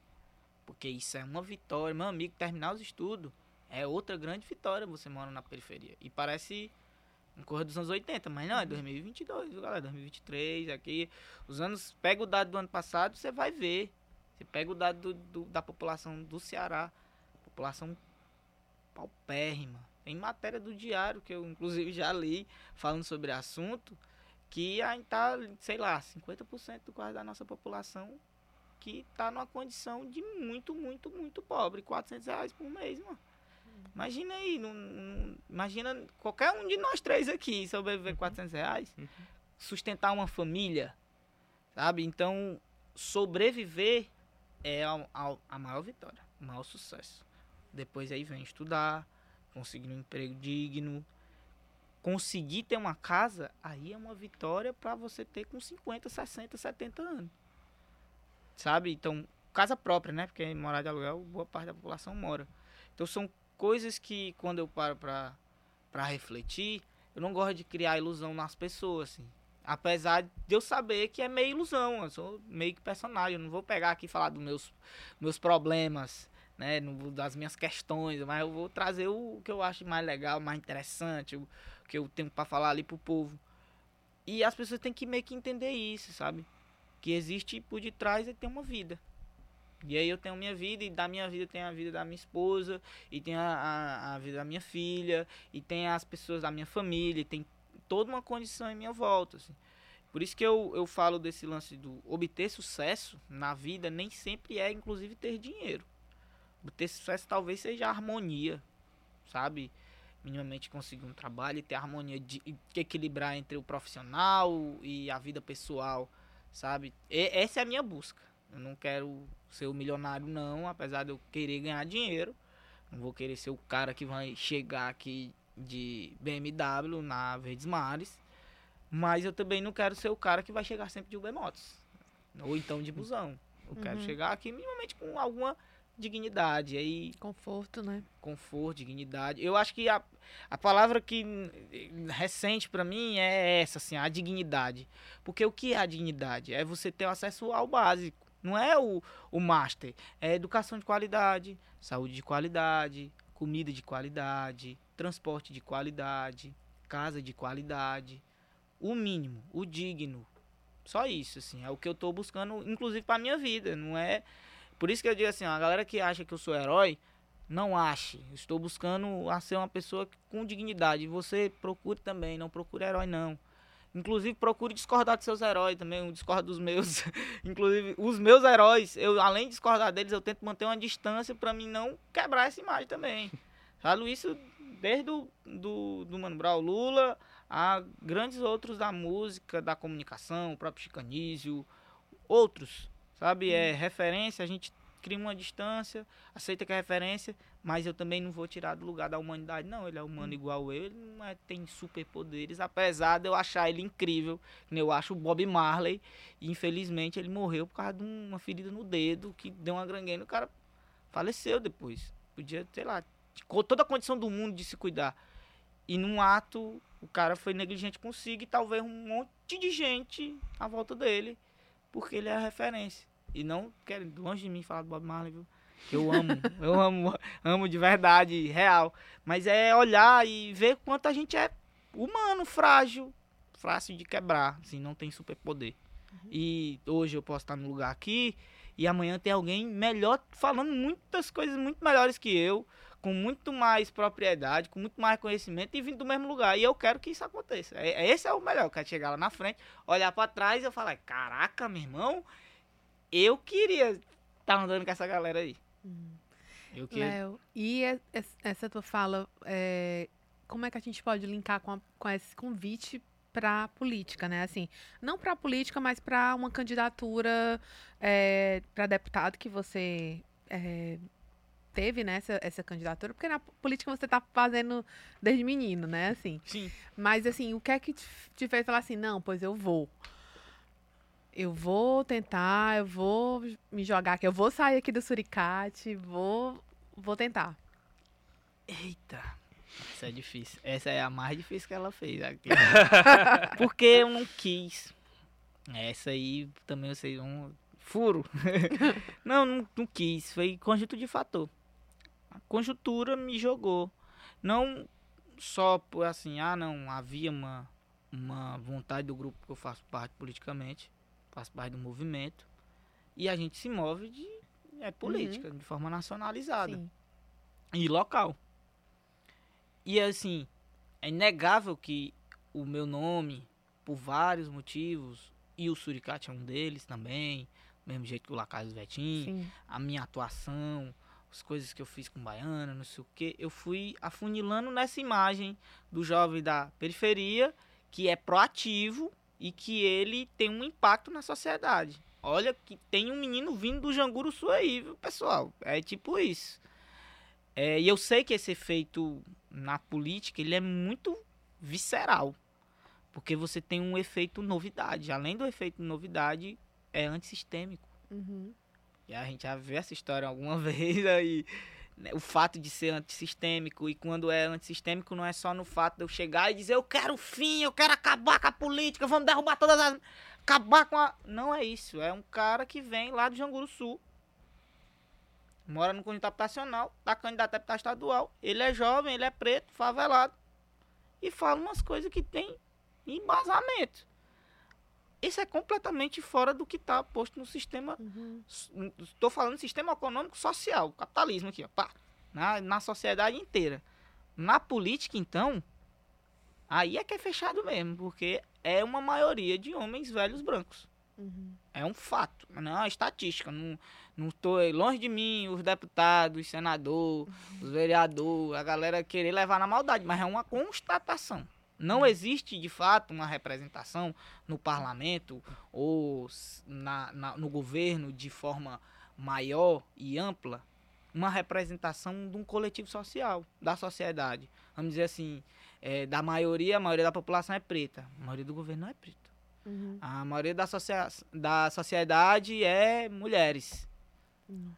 Não tem quase mulheres. Então, quando você vai, quando você fala de paridade no Brasil, vai demorar muito pra gente chegar nesse, nesse lugar. Uhum. Vai demorar por vários motivos. Inclusive porque a gente não tem tanta representação que fale por cada corpo. O meu lugar nesse debate foi porque eu acumulei isso. E eu entendo isso na, de forma fora. Tem um, faço parte de um grupo político que tem 20 anos de militância. Que tem atuação na cidade há não sei quanto tempo. Faço parte de um movimento que tem atuação nacional de grande expressão. É só pegar. O Boulos teve um milhão de votos, foi o deputado da esquerda mais bem votado do país. Foi o segundo deputado federal mais bem votado do país. Isso está ligado a um debate, a uma construção. Lógico, tudo isso é fator.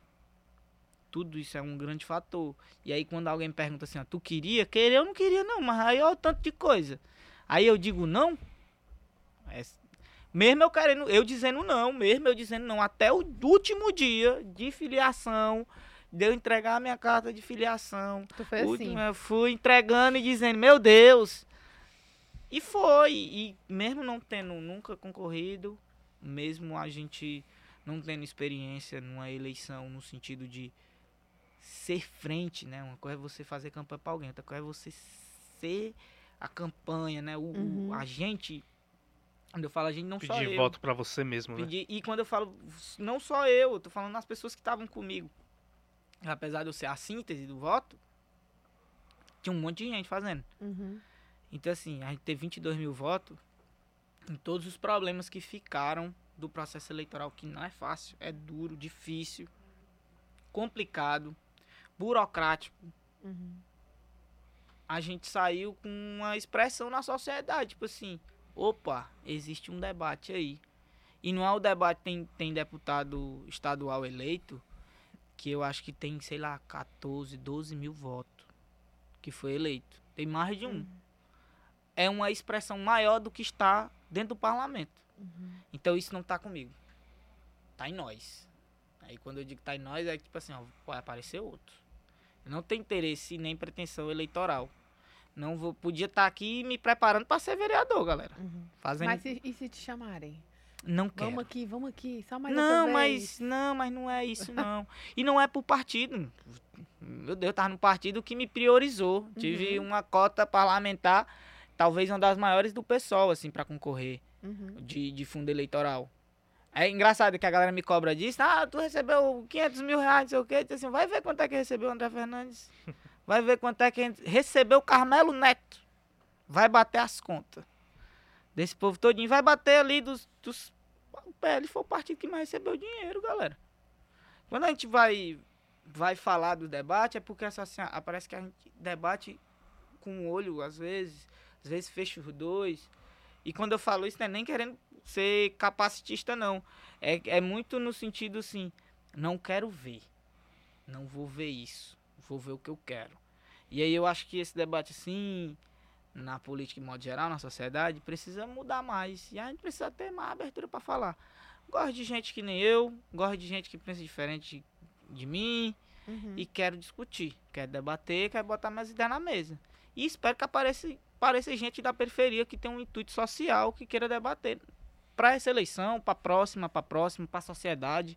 Porque política eu vou continuar fazendo, independente de ser candidato a vereador ou não. Uhum. Aí os, os parlamentares, os governantes, eles vão ter que me aturar porque eu sou chato e eu cobro e aí eu vou no calo social. Porque eu acho que mais do que concorrer a um cargo eletivo, o meu papel como militante é lutar por um, um mundo que eu acho mais que eu acho mais justo, não é nem um mundo melhor, aquele papo do ah, caridade, não. É um mundo que eu acho mais justo. Vamos ali. Sei que não vai resolver. E eu tenho consciência que os problemas não vão ser resolvidos da noite pro dia. Mas a gente vai tentando resolver cada acordo ali e cada ponto da hora e da ordem do dia que dá para resolver. Não dá para resolver tudo, mas a gente quer resolver uma parte. A gente quer conseguir ter espaço.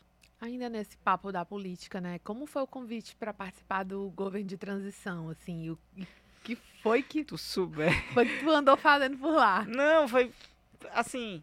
Primeiro foi a forma, né? Virou uma corrida primeiro, uma corrida, todo mundo participar do governo. Outra coisa é que o governo fez um chamamento para ter pessoas debatendo os assuntos e ali, e eu tô falando que eu tava, eu tava numa reunião online, nas reuniões que eu participei, que era 60, 70 pessoas online, fora as pessoas que estavam na mesa. Então era muita gente. E todo mundo tinha um resumo de coisa aqui embaixo do braço, já o documento falar, né? Não só para falar, para entregar, dizer assim, ó, tá aqui para vocês. Isso aqui é o debate dos ciclistas. Isso aqui é o debate das mães. Isso aqui é o debate dos e, e tudo relacionado à moradia. E a forma que eu fui chamado foi tipo assim, eu fiquei sabendo primeiro pelo jornal. Não vou mentir, eu tava trabalhando, tava com o celular, me ligaram para dizer que eu ia ser anunciado como uma pessoa do Ceará que ia ajudar no, no debate de cidades. E também tem a ver porque o Boulos estava no, no grupo de cidades Uhum. e tal. E aí, quando eu vi no jornal, já tava pipocando gente me ligando, meu Deus do céu, o quê? Aí eu fui, gravei o vídeo, postei, e aí vi a mensagem da, da companheira do TSD dizendo, ó, cuidado, governo transição, não sei o quê. Eu falei, tô vendo agora. e eu mandei, um tô vendo agora, e eu disse, o jornal tá me ligando, não sei o que, que eu falo, porque eu não, não sabia o que era Uhum. até então. Aí eu fui sabendo, eu disse, não, mas me conta, que eu, tu me conta, eu te respondo, que eu não sei ainda. E aí ele foi explicando, eu disse, ah, não, isso aí tem, é, pode, pode, pode proceder de verdade, deixa eu, mas deixa eu saber primeiro se era real. Lembro que era até um jornalista, não sei nem se pode falar aqui, galera, diário, mas era o povo. a galera meio que ligou e tal, e aí depois começou o jornal ligar e falar, e o espaço mais era para debater questões amplas do debate de cidades, assim. Mesmo trazer. Eu, eu levei a questão do conjunto habitacional, de falar que tem que se rediscutir não só os, os novos conjuntos habitacionais tem que ser es- reestruturados a forma de fazer, mas os que já têm, eles têm que ter alguma política de reconstrução, de tecido social dentro do espaço, porque a gente está lá minimamente abandonado Sim. por falta de política pública do Estado. Assim, o que está chegando agora, hoje, é polícia. Assim, bem, bem, bem por aí. E o debate correu, só que é isso, foi um debate de meses, de mais de um mês de discussão em cima da pauta e a galera levou um monte de coisa, assim. Participei de dois, três momentos, mas momentos de reunião mesmo foi um, um e meio, assim. Não Uhum. chegou nem a duas reuniões mesmo. E com um acúmulo de documentação muito grande sobre aspectos que tinham sido deixados para trás, assim. Desde 2016 tinha política pública do, do Ministério das Cidades que não eram mais tinha sido aos poucos abandonado assim. O, do, o eu lembro do papo dos ciclistas porque o cara chegou com um documentaço assim e ele falando da questão e dizendo até o ano que a galera parou de, de botar investimento no debate de ciclofaixa, Uhum. de e aí vai entra até outras coisas relacionadas à infraestrutura para um público específico que aqui no Ceará, apesar de ser grande Fortaleza, a gente sabe que tem pouca, inclusive, política pública pensada para a galera que anda de bicicleta. Léo, o, a gente não, não detalhou lá a Casa dos Vetim, né? Embora Sim, tenha sim, sido sim. Um, um papo constante aqui durante o podcast. E eu queria perguntar algo relacionado a isso, porque assim, o La Casa dos Vetim eu acho muito mágico por, pelo sucesso que foi e por ter dado uma visibilidade a uma galera muito talentosa que muita gente não conhecia. E assim, a internet ela, ela ajuda muito a garantir esse espaço para muita gente boa É, mas eu sempre sinto que ainda tem uma galera de muito que nem às vezes nem acesso à internet tem, né? Uhum. Uma, galera muito talentosa ainda que precisava de ter mais espaços, precisava de mais visibilidade. É, Você enxerga nessa nessa linha assim? Ah, Assim, vamos ver se eu captei. Mas o. Acho que o Lacasa Vetim, é, ele tem uma coisa que é não só o efeito novidade. É, tem um efeito novidade também. Porque assim, é, são pessoas que não eram conhecidas, que não, não eram vistas e tal, apesar de ter seu público, sei lá, eu lembro Sim, quando né? começar, começamos a gravar, o Surica já tinha mais de um milhão de seguidores, o, o- um tinha 200, outro tinha 50 mil, não tinha ninguém ali que, tipo assim, eu tô começando. Tinha gente com mil seguidores, tinha. Mas já tinha uma galerinha que tinha uma visibilidade Sim. acabou que aquele ambiente que foi criado ali para gravar aquela série, na- nas circunstâncias que foram colocadas, talvez fagulhou uma coisa que já vinha acontecendo no Brasil, que é tipo assim, opa, tem gente nova, tem um novo humor. É, o professor Gilvan escreveu sobre o Lacazette, inclusive, e ele fala sobre isso ele fala sobre esse aspecto que o Lacaz Vetim ele não tem uma preocupação com o velho humor da gente. É uma forma de falar jovem. Mas não é tão jovem porque as, inclusive as gírias são gírias populares, né? Quem é que não gera aqui? Uhum. sabe? São coisas que já tá na gente. Só que foi aquele corpo jovem, transgressor, esquecido, invisibilizado que trouxe isso, né? Pautado inclusive em pesquisa da, da Glória Diógenes, sabe? São coisas que meio que norteou. Eu acho que nesse aspecto se- acendeu-se uma fagulha e abriu-se um sinal para um debate que eu acho que é muito mais profundo do que os jovens dizer assim, ah não, existe talentos. Na verdade, existe possibilidade de salvar essa galera que ia morrer. Parte ia morrer. Boa parte. Eu acho que é muito mais por aí do que procurar um talento. Eu acho que o talento a gente acha. Talento a gente vai achar e uns vão ser moldados. Eu posso me colocar como exemplo. Eu não fui uma pessoa que era bom comunicador. Eu não era uma pessoa que elaborava muito bem minhas ideias. Eu fui me forjando não só eu, porque um monte de gente me influenciou. E isso foi bom pra mim. Outras referências, outros, Uhum. outros lugares. É, e isso é o- nada mais, nada menos que uma palavra chamada oportunidade. Essa palavra foi a, pala a, a coisa que talvez tenha salvado todo mundo que tá naquela série ali. Alguma oportunidade levou a gente àquele lugar. Sabe? Tem um conjunto de fator, conjunto de interesse de um monte de gente para aquilo acontecer. Mas para aqueles molequinhos chegar vivo até gravar aquilo ali, teve um conjunto de oportunidade, de coisa que aconteceu, vamos dizer assim, na nossa vida que levou a gente lá. É, tem uma coisa que é muito, vamos dizer assim, visível nesse aspecto, é, do menino que está ali numa condição onde ele está numa um- exposto numa vulnera- vulnerabilidade a- ao, ao ponto dele não saber se ele vai estar vivo, se ele vai ter acesso à internet ou não, que ele está aquém do Estado, né? Como diria a Glória de hoje lá, ele é o jovem nem-nem que não estuda, não trabalha, ou ele é nem-nem-nem, não estuda, não trabalha, ou nem tem interesse nisso, é que ele tá ligado nisso aí. E aí o celular, ele é uma porta de entrada. E aí eu vou discordar aqui do Camilo, desculpa Camilo, dizer para você, ministro, que não seja contra o celular na sala de aula, não. Porque é difícil. É difícil o menino prestar atenção no professor na época que não tinha celular hoje em dia.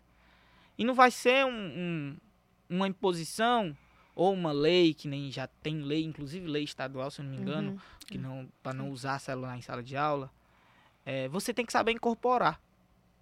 Sabe? É saber como se comunica com esse povo. assim. A comunicação mudou. Nós não sabemos. Acho que a gente tem que entender isso. Quando eu digo nós, até eu, eu que trabalho nisso aí há 10 anos, tô ligado à internet quase que 12, 14, 16 horas por dia e eu ainda não sei. E eu digo isso porque Amanhã aparece o Luva de Pedreiro e ninguém entende porque que apareceu um Luva de Pedreiro. Ninguém entende porque apareceu um Carlinhos Maia, ninguém entende porque apareceu um Índice, ninguém entende porque apareceu um Suricate. Ninguém entende como apareceu um maluco que foi eleito presidente.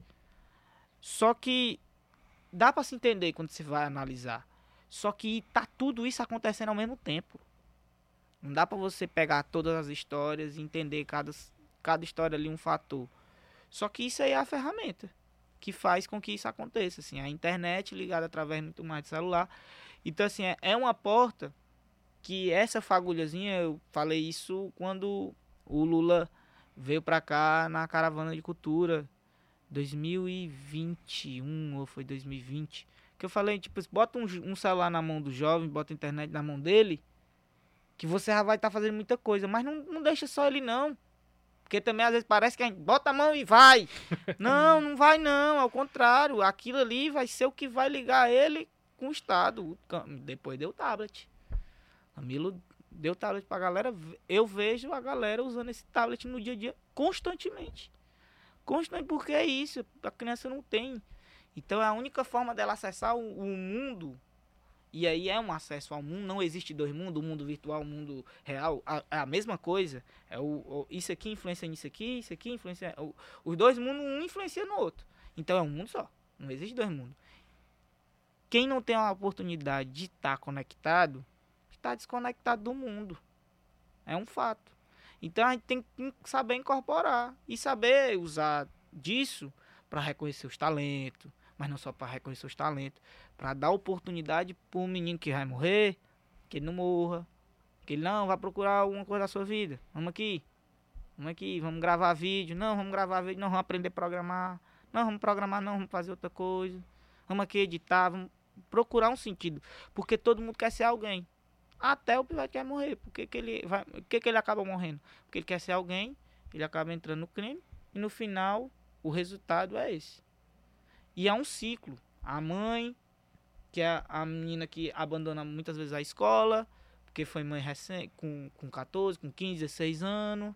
E aí aquele ciclo vai se repetindo. Eu tô falando, minha mãe teve a minha irmã com 15 anos, com 16. Eu fui ter minha filha, eu já tinha 28 anos quando eu fui pai. Eu já fui uma, um ponto fora da curva no normal, era ter sido pai com 18. Uhum. 16, o habitual, vamos dizer assim, não o normal, uhum. o habitual de quem vem de onde eu venho. Então, assim, ainda mais no Ceará, que aí é outro, que é outro aspecto. A gente fica embrutecido muito mais cedo, apesar da gente ser muito engraçado e humorístico, né? O tempo uhum. inteiro. É, um, é duas facetas do cearense, a brutalidade e o humor. É que é, o humor tem que ser para aguentar a brutalidade, porque é tanta brutalidade que tem que ter humor, que senão, meu amigo, é ser espremer e sair sangue. É muito isso. Eu acho que a gente usar esse diabo dessa ferramenta para salvar o diabo do menino. E se Deus quiser, nós achamos um talento. Porque se a gente for assim, não, vamos achar o talento, aí, aí tá saindo errado. Léo, a gente tá perto de acabar o episódio, mas antes eu queria falar muito sobre uma vertente que eu acho que você mexe contigo bastante, que é a relação entre Léo e música.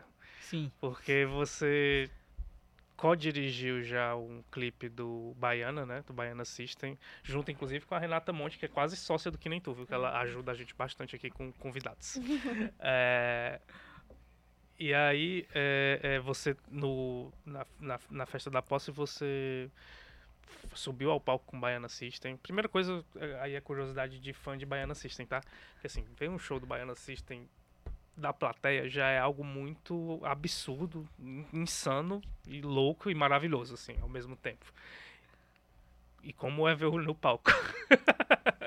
Cara, deixa eu ser sincero, eu como fã, eu prefiro ver de baixo. Mas é porque é isso, eu sou Tava fã. nervoso. Não, não é, acho que não. Eu subi no palco aqui também, quando eles fizeram o carnaval. Mas não é nem isso, é porque aí é minha relação com a banda, né? Eu não conhecia Baiana System. Quando eu entrevistei o Russo e o Beto, não sabia nem quem era eles. Eu fui entrevistar eles, um, na época a gente tava fazendo as coisas do Lacas Vetinho, mas nem tinha começado ainda isso. Acho que nem tinha começado ainda a gravar. E aí o Camilo falou com uma menina de São Paulo que é do Mídia Ninja, que conhecia a produtora. Recebi um cambalacho todinho e disse, não, você tem que entrevistar os caras do Baiana.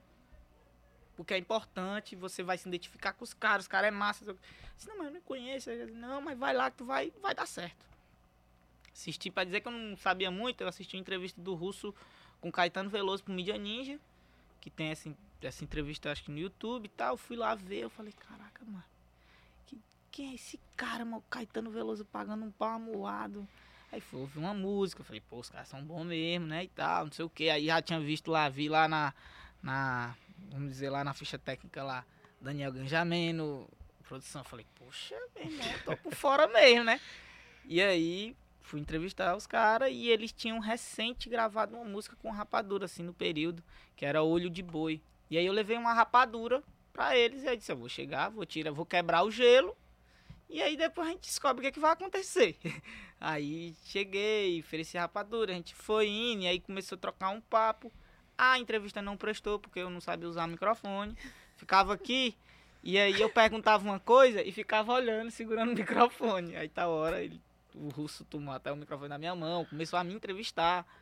E aí, no final, terminou, pegou o contato do WhatsApp e disse, vamos, vamos manter o contato. E aí passou. Aí, quando foi 2020 foi o, foi 2020 que teve aquele o montinho da polícia, uhum. não foi? Comecinho de 2020, foi, janeiro. Foi aí do nada eu tô em casa, muito pegando fogo, tinha vindo de Guaíras. Ai, ônibus, o caralho, não sei o quê. Eita. Aí telefone toca, russo passa pulso. Eu falei, ué. do nada. Aí eu liguei, atendi, eu, e aí, tal, não sei o quê. Mas estamos com uma ideia para gravar com vocês. Quero gravar aí. Não sei o que, não sei o que. Cabeça de papel. Papapá, tropiquilas. Dá, dá um acelera em mim. Aí eu falei, calma, explica aí. Vai, mandou. A gente gravou o clipe.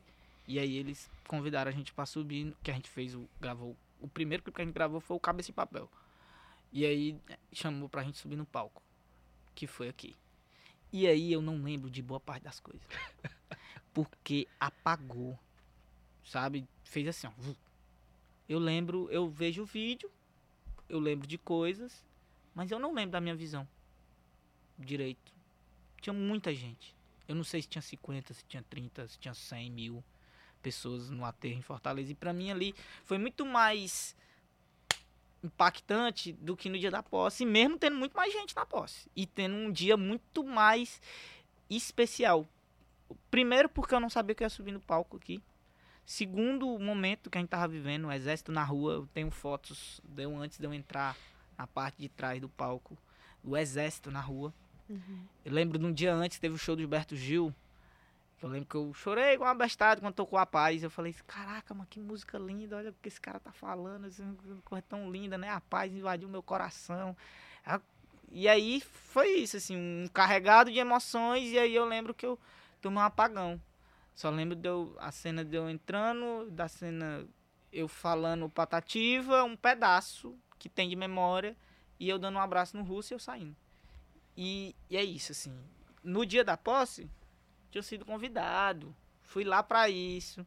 Tinha uma, uma pretensão artística mesmo, de subir, tinha pensado a história de abrir ali, ter uma bandeira do Brasil, ter a camisa do Brasil, o russo na hora encaixou e já roubaram, roubaram, roubaram e entrou nesse lance simbólico e tal, até com a banda. Mas o, o dia pra mim, assim, que meio que. Ei, ver uma coisa especial, uma coisa que você não tá imaginando, foi aqui. Até fui em São Paulo também, que eles fizeram um navio pirata, também tava lá.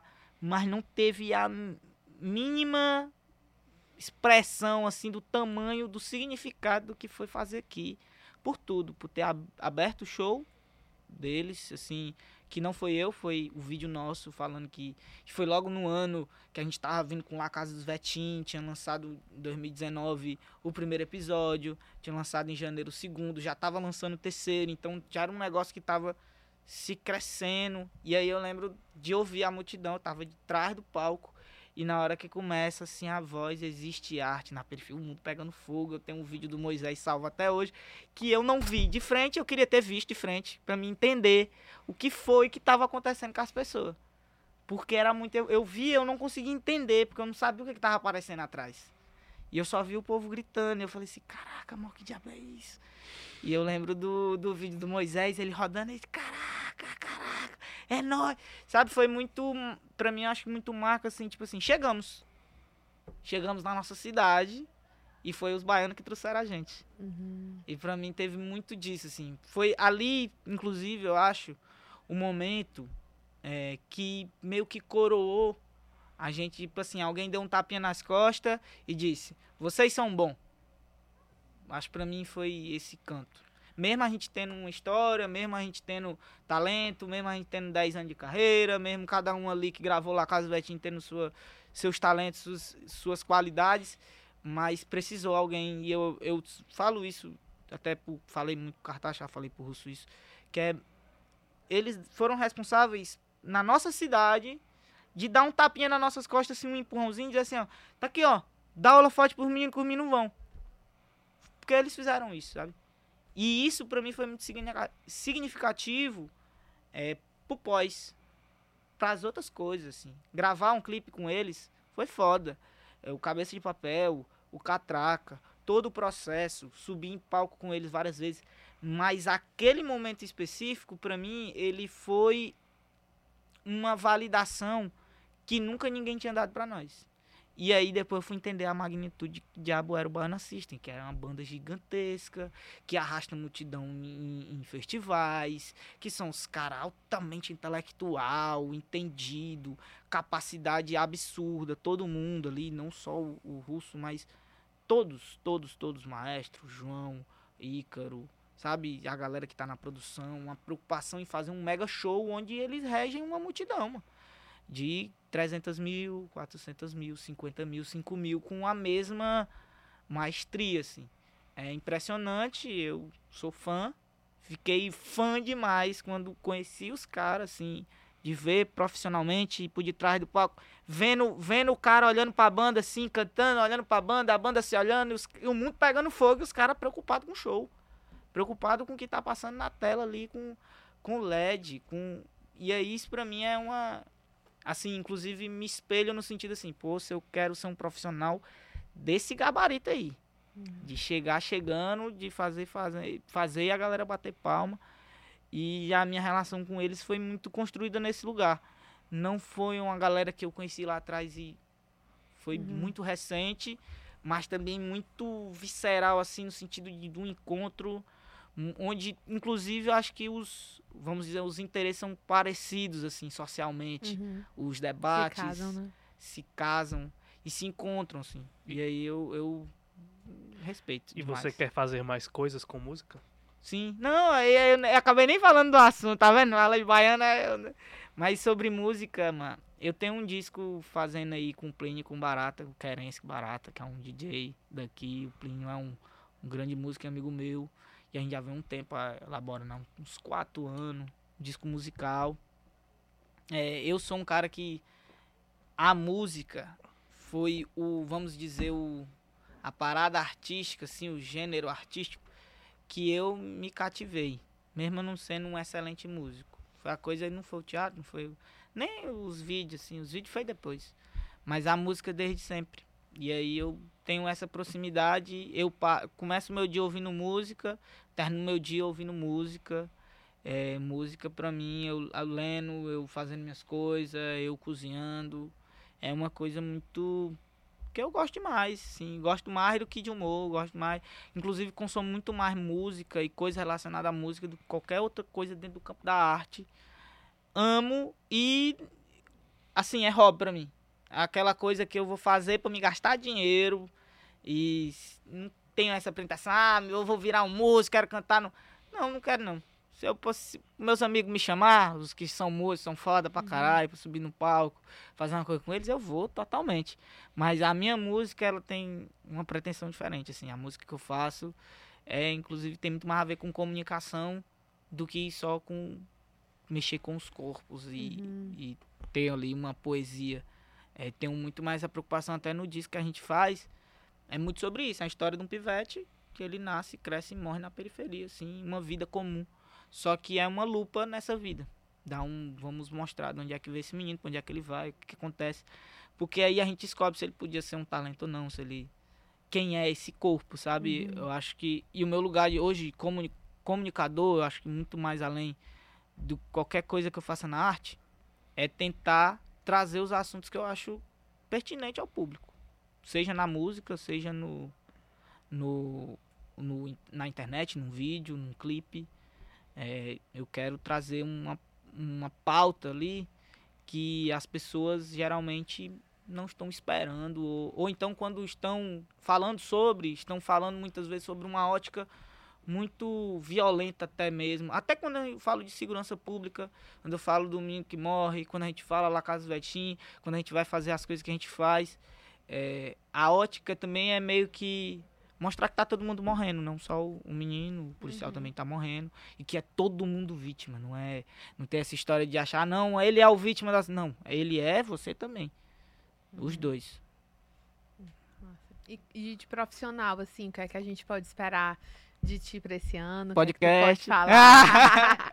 Aí chamar vocês lá, podcast da gente. Ah, aí sim. Vai ter, ou, inclusive, trazer o Dudu, o Dudu vai falar disso aqui com muito mais propriedade, que é um projeto que ele tá há um tempo encabeçando junto com o Plínio, que é um podcast da gente, assim, já tem um tempo que a gente já tava discutindo isso, já Que tem legal. mais de um ano, já tem um piloto. É, a gente vai começar de fato agora. Aí tem clipe com Baiana, aí eu não posso falar ainda, mas tem clipe bom, clipe bom, que a gente já tá há um tempo aí. Tem um clipe com Rapadura que a gente vai lançar agora recente. Vai ser a campanha agora entre começo de mês de maio, final do mês de abril. A gente está lançando a campanha de arrecadação de vídeos. As pessoas vão poder participar do clipe com a gente. É um clipe da música Meu Ceará, do Rapadura, que é uma Incrível. música que né, tem tudo a ver com Fala de nós, fala de tudo. Fala de Sapiranga, fala de Janguruçu. Fala, fala de Sapiranga, Janguru Sul, fala de um monte de coisa, de interior, de. Mas tem esse link aí também, né? Depois a gente fala melhor sobre. a gente dá, mas tem aí, tem uma história sobre essa parada. Inclusive, o Rapadura, viu, Léo? Já que você tá com um clipe dele, né? Por favor, peço pra ele vir aqui no Que Nem Tu algum dia. Já chamei o Rapadura, só que ele não tinha agenda pra vir pra Fortaleza no- na época que eu chamei, né? Não se preocupe não, Opa! isso aí vamos, vamos aqui, ó, amém. Aliás, o- o Rapadura, o faz- Menoline. Tem algumas pessoas que me incentivaram a fazer esse projeto que nem tu aqui no Diário, porque são pessoas que eu tenho muita vontade de entrevistar. A Karine vai lembrar que na primeira apresentação lá do projeto do Que Nem Tu, aí tinha lá, né, os entrevistados bem... Aí tinha Tero Neto, Moisés Loureiro, aí tinha lá o Rapadura também, porque sempre fui muito impactado com a música do Rapadura e, e o... E o, o caso do Rapadura é é uma coisa engraçada, porque eu sempre achei assim, tem alguns artistas que eu fico muito triste porque o Ceará às vezes não acolhe esse artista como deveria acolher. E o Rapadura eu acho um caso desse, sabe? Um cara que é daqui, Ele um fala cara, sobre isso. olha aí, um cara que é daqui, um cara que é muito grande e que é muito talentoso, que é- quando você escuta meu Ceará, você tem vontade de chorar porque é, são muitos simbolismos, né, relacionados a- a- ao lugar onde a gente vive. E tem uma galera aqui que não conhece. Não, tem muita gente, tem gente que conheceu o Rapadura através do Whindersson. Pois é. E ele fala sobre isso, eu acho, eu acho massa de tocar nesse assunto. E ele vir falar sobre isso também. Eu acho que abrir essa janela, ainda mais falar isso, já já se tinha a vontade de. Legal. Porque é isso, o Rapadura ele é um cara que conheço ele antes dele ser o Rapadura das músicas, dele é o Rafael. Que é muito louco, porque ele dançava quadrilha com a minha mãe. É porque ele é da Sapiranga, né? Ele era, que era, a gente na época chamava de Lagoa Seca. Que era, a gente dançava a mesma quadrilha. E foi-se embora, cedinho, 13, eu acho 14 anos. E aí, depois eu reencontro com ele, já meu, era, era Norte e Nordeste me veste. Eu falei, caraca, esse cara, não sei o quê. Aí um fulano, amigo nosso, que é até falecido, o Henrique, falou, você é meu primo. Falei assim, como assim? Meu primo, meu primo, fez aqui, filho de fulano, não sei o quê. E aí eu disse, caraca, pode crer. Aí depois a história, que dançou quadrilha na mesma quadrilha com a minha mãe meu tio, meu tio era puxador. E aí ele é um cara que tem um link de passado, assim. E a gente foi, meio que essa história do meu Ceará aí. Ele ligou um dia, cara, eu quero escrever uma música, meu Ceará, não sei o que, isso e aquilo. E queria falar contigo aqui pra me pegar atualizações, que faz tempo também que eu não tô. Quero Então e ele te ouviu gente- também. E aí a gente ficou, não só eu, mas outros, com certeza outros cearenses, ele parou pra ouvir e disse assim, ó, bora aqui, eu quero, Nossa. quero me abastecer mais de Ceará, que eu quero escrever um negócio mesmo pra cima, assim. E aí tem muito isso, assim, o, o, o- ele é um cara muito acolhedor, ao mesmo tempo que ele é um cara que se conecta com muita facilidade, Uhum. sabe? E aí, é isso. A galera fique atenta aí, vai rolar a campanha, vai sair lá na página do Suricate, vai sair Perfeito. na página do, do Rapadura também. A gente vai falar aí um pouquinho desse processo. E quero que a galera participe, assim. E aí, aí o intuito não é a- os grandes câmeras mesmo. Uhum. Não, é você mostrar o que representa o Ceará pra você, assim. Uhum. A ideia mesmo é trazer o, a pessoa comum. A gente quer trazer a pessoa comum ao olhar comum sobre o nosso estado. Uhum. Que é uma coisa que a gente já meio que faz na internet. Só que a gente quer captar isso das, das pessoas para botar num clipe e contar essa história aí. Uma forma de manifestar que tem um monte. E aí, já adiantando, tem um monte de artista que vai participar disso. É, no sentido de botar lá artista visual, que vai botar coisas nesse clipe para ele ganhar cada vez mais simbolismo, mais do que ele já tem, né? Trazer isso, isso de forma maior e mostrar que a gente é isso, a gente tem uma cultura muito forte e que a gente pode valorizar nossa cu- cultura, assim. E aí, pegando muito do que tu falou do Rapadura, eu acho que o clipe, a música, né, esse manifesto, ele vem muito nesse lugar também, de trazer o... de trazer um assim, ó, não, nós tem coisa boa, esse povo aqui é do Ceará, que trabalhou nisso aqui tudinho, do músico, o compositor, todo mundo aqui que tá aqui dentro, o povo do Ceará e o povo é bom. E a gente tem que consumir o que é nosso. Porque eu acho que é, é, é uma coisa que a gente não pode se desligar. Uma cultura, ela não se sustenta. Nenhuma cultura do mundo se sustenta. Se ela não for, sei lá, é nem só consumida pelos seus pares. Ela ser parte de fato. As pessoas de fato dizem, não, isso é meu.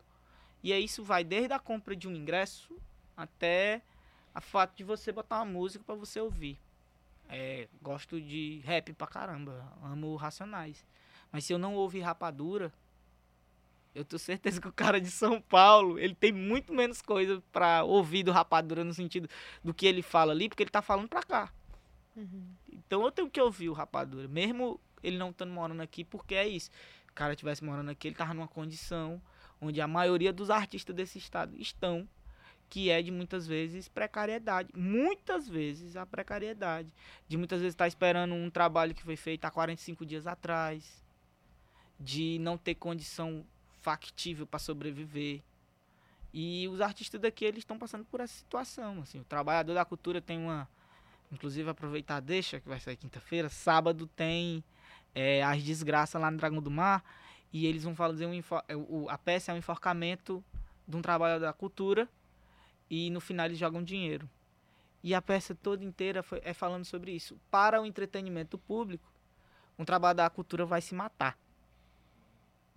E aí é, é meio que isso, sabe? O, a vida do artista, do fazedor de cultura no Ceará hoje, é, talvez não só no Ceará, mas vamos botar no Ceará aí, porque é o que eu acompanho de perto.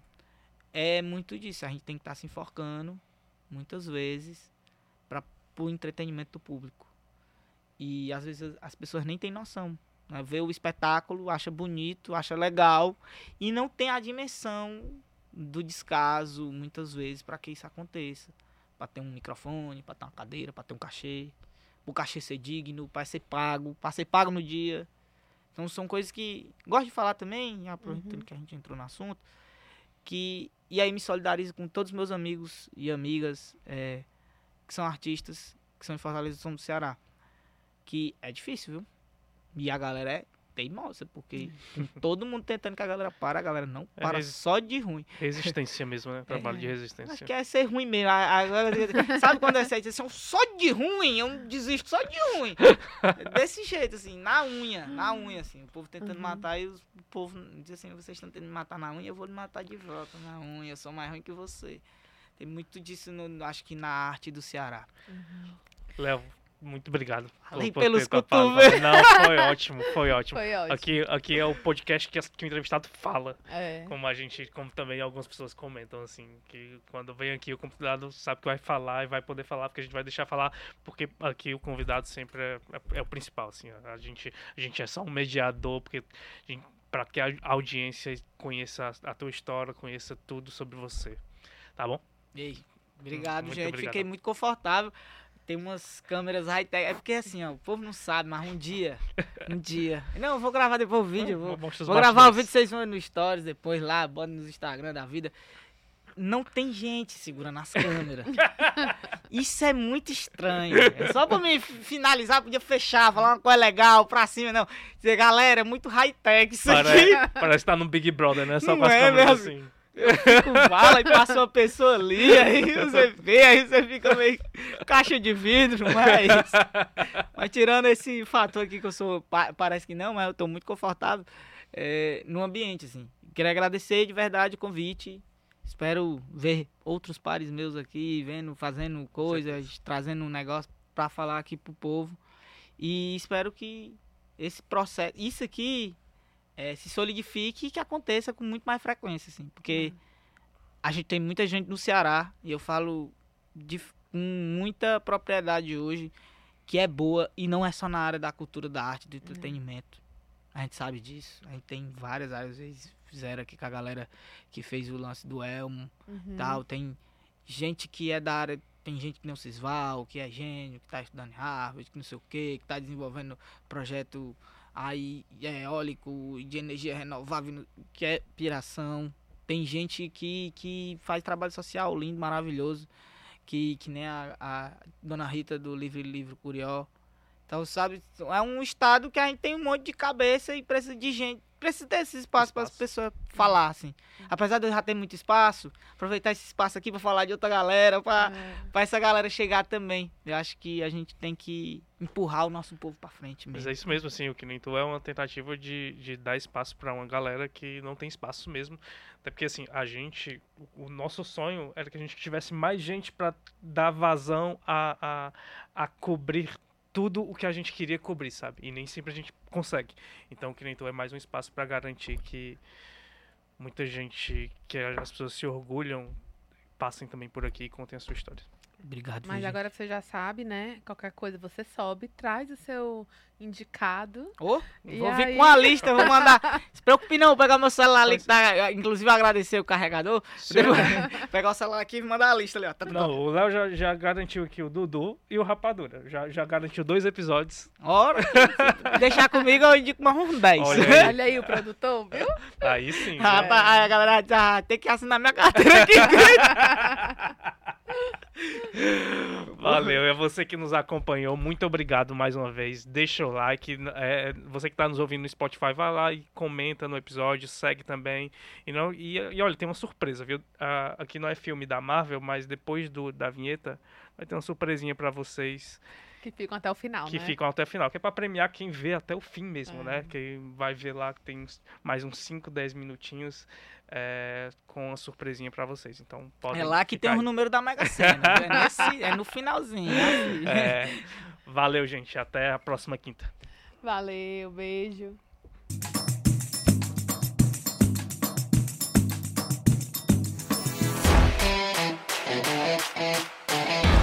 Sim. E aí? Você que diz. A gente inventa de fazer um, um extrazinho logo no episódio mais longo da- da- do que nem tu, né? Será que alguém vai chegar até aqui? É, mas, gente, aqui é só porque eu queria muito ler os comentários de algumas pessoas que estão sempre lá comentando no Que Nem Tu. E como a gente não faz um programa ao vivo, como a gente nunca quer perder o ritmo aqui do, do entrevistado, não quer atrapalhar a fala dele, a gente às vezes nunca nem fala com a audiência, né? Então, esse aqui é um espaço que a gente vai experimentar, tentar inserir sempre num- numa pós-vinheta para ver se faz sentido. Se você que está nos ouvindo até o fim gostou dessa ideia, então já sabe. Comenta que gostou e aproveita e comenta os episódios, vai fazendo algumas coisas. Esse episódio do Léo Suricati eu achei engraçado porque é, sabe quando, a- a- eu fiz aquela pergunta sobre validar o sucesso ou não? É, eu acho, acho eu sempre lembro que, assim, jornalista ele tem uma mania, a quem você, audiência que não conhece jornalista, jornalista tem uma mania muito grande de criticar a profissão que tem, Com certeza. né? Assim, e muitas vezes é muito exagerado. É, verdade. E eu sempre faço, Karine, que é, eu lembro que, na- pela lógica da minha vida, não era nem pra eu ter me formado. Era pra eu ter abandonado, ter feito outra coisa, porque meus pais não, não têm ensino superior.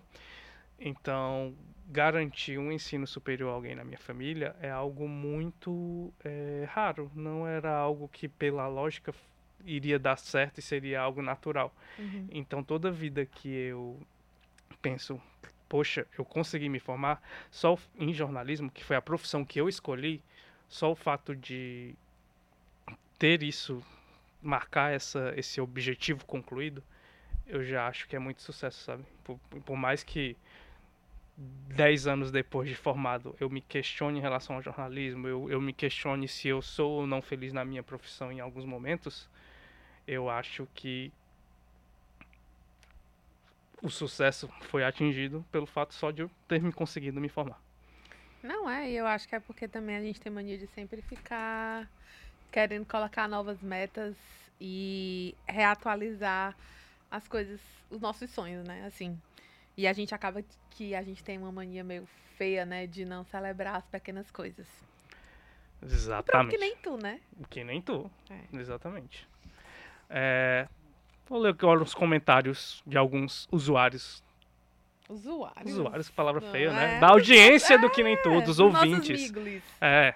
O Jonas, olha, o, o, o, o, episódio da Riviane, do Chá com Rapadura, é um sucesso estrondoso. Eu nunca vi gente tão apaixonada por, uma, por alguém que a gente trouxe. É assim. por isso que o nome dela é Rive Lo- é, são os fãs são É, Rive Lovers, pelo né? Porque são apaixonados mesmo. Eu vou ler alguns aqui, porque eu- você vai ficar impressionado. O Jonas comentou: Olha, tem, com- tem que ter as outras meninas do Chá com Rapadura. O Jonas quer que a gente convide mais. Eu já vi que a, a Thaís ela deve vir agora em junho. Então. Já é, fica o convite. já fica o convite. Já coloca na agenda. Exatamente. O Dan 111970 disse que vai conhecer a Riviane em maio na coroação do Charles. Aí é Esse que é um aí- encontro, viu? Esse aí tem dinheiro pra comprar libra esterlina, né? Pra, porque sabe você ir pra tipo Inglaterra em pleno chique é, hein? 2023, Pois tá só aí. quem pode. Parabéns aí, viu, Dan? Você aí. Não sei se você considera que teve sucesso na vida, mas com certeza você teve, viu? Pra estar dinheiro com dinheiro comprando livro esterlina.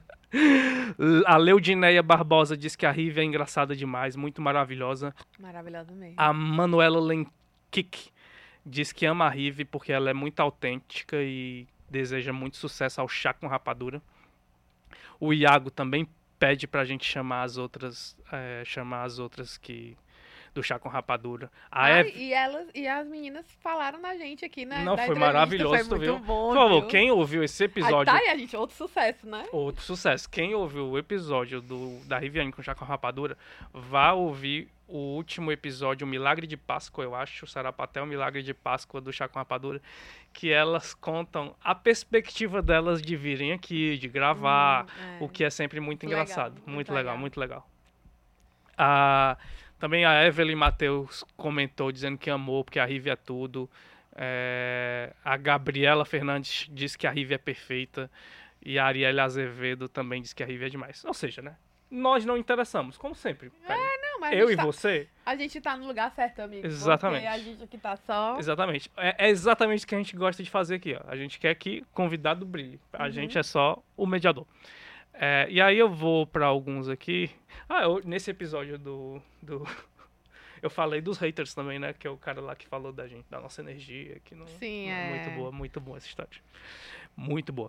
É, e pra finalizar, pra gente né, não demorar com três horas de episódio, de episódio, eu vou só falar aqui alguns que são fãs mais próximos. Hum. Jéssica Colasso. Jéssica Colasso, ela é ouvinte assídua, amiga também, e ouvinte assíduo do Que Nem Tu. E assim que eu disse a ela que a gente ia passar a ler os comentários, ela disse assim, amo os apresentadores. Essa aí, ela já colocou assim, ó, bem imparcial, né? Aí, essa aí é, é imparcial. Mas obrigado, viu, Jéssica? Amo os apresentadores. O episódio favorito dela é o da Morgana Camila. Ela disse que chorou de rir. É, o da Morgana é o comecinho, né? Uhum. Não, a Morgana é incrível, gente. Assim, a. Morgana é maravilhosa. E ela disse que também amou do Sérgio Alves, o que me deixou muito surpreso, porque assim, sempre que a gente traz alguém do esporte aqui, eu fico meio temeroso, porque eu já entendi da que a audiência não é muito do esporte. Mas mesmo assim, ela adorou. E O episódio do Sérgio Jéssica gostava de esporte. Não, e ela não gosta não. Só que ela me falou que o, o Sérgio Alves lembra, ela lembra muito que o pai dela fala do Sérgio Alves. Então, ah, ela fez essas conexões. Eu encontrei com a Jéssica sábado lá no Passeio Público e ela comentou também. Aí eu, ai, acho que tá tão legal, né? Muito bom. E, aliás, é, ela diz assim, ó. Que como ouvinte ficou muito curioso por ouvir mais entrevistas com personalidades do esporte, porque dá pra gente conhecer mais sobre o tema sem ter que ser apaixonado pelo assunto que é algo que, inclusive, é. é, muito importante ter você aqui, Karine, que você, eu acho que é quem dá esse, esse ar na entrevista, né? Essa, essa curiosidade apenas por querer conhecer aquela persona pessoa, que está né? sentada nesse espaço. Mas ela disse que o sonho dela de princesa, o sonho dela de princesa é o que nem tu entrevistando as cunhãs. Olha, nosso também, viu? É. Porque somos ouvintes das cunhãs. Verdade. Então trazer e eu agora assim, quando a Aparecida começasse a falar que ia ser difícil segurar o riso, porque só o jeito que ela fala Não, é eu demais, já é acho é demais, é demais. muito bom. E para finalizar, a Chase Viana, que é outra embaixadora do Kinentu, né? Que, Verdade. Que essa é Já escolheu aí do, duas pessoas, Não, né? Essa, que ela a... indicou. Exatamente. Ela indicou tanto a Rive quanto a Cleane. Perfeito. Manda na gente. Manda na gente. A, a Chase comentou no, no episódio da Katia Selene, dizendo que a Katia é um ícone da nossa cultura e uma mulher muito massa de ouvir e conhecer a história. É. E ela depois disse que fez na, na revista Entrevista foi uma entrevista com a Kátia Selene. Sério? Eu fiquei morta. Ela que devia ter dito. Aí eu, ai, desculpa. Ela devia ter, inclusive, a edição. A gente poderia ter dado uma olhada. É. Mas que pena. Olha, se você gostou desse extra aqui, favor, deixe um comentário. É, nos próximos vamos tentar fazer mais. Se você tiver gostado, né? Se você disser não, pode passa, pode passar. Passa, acaba na vinheta mesmo, que esse pós aí não adiantou de nada. É, avisa, pode dizer também.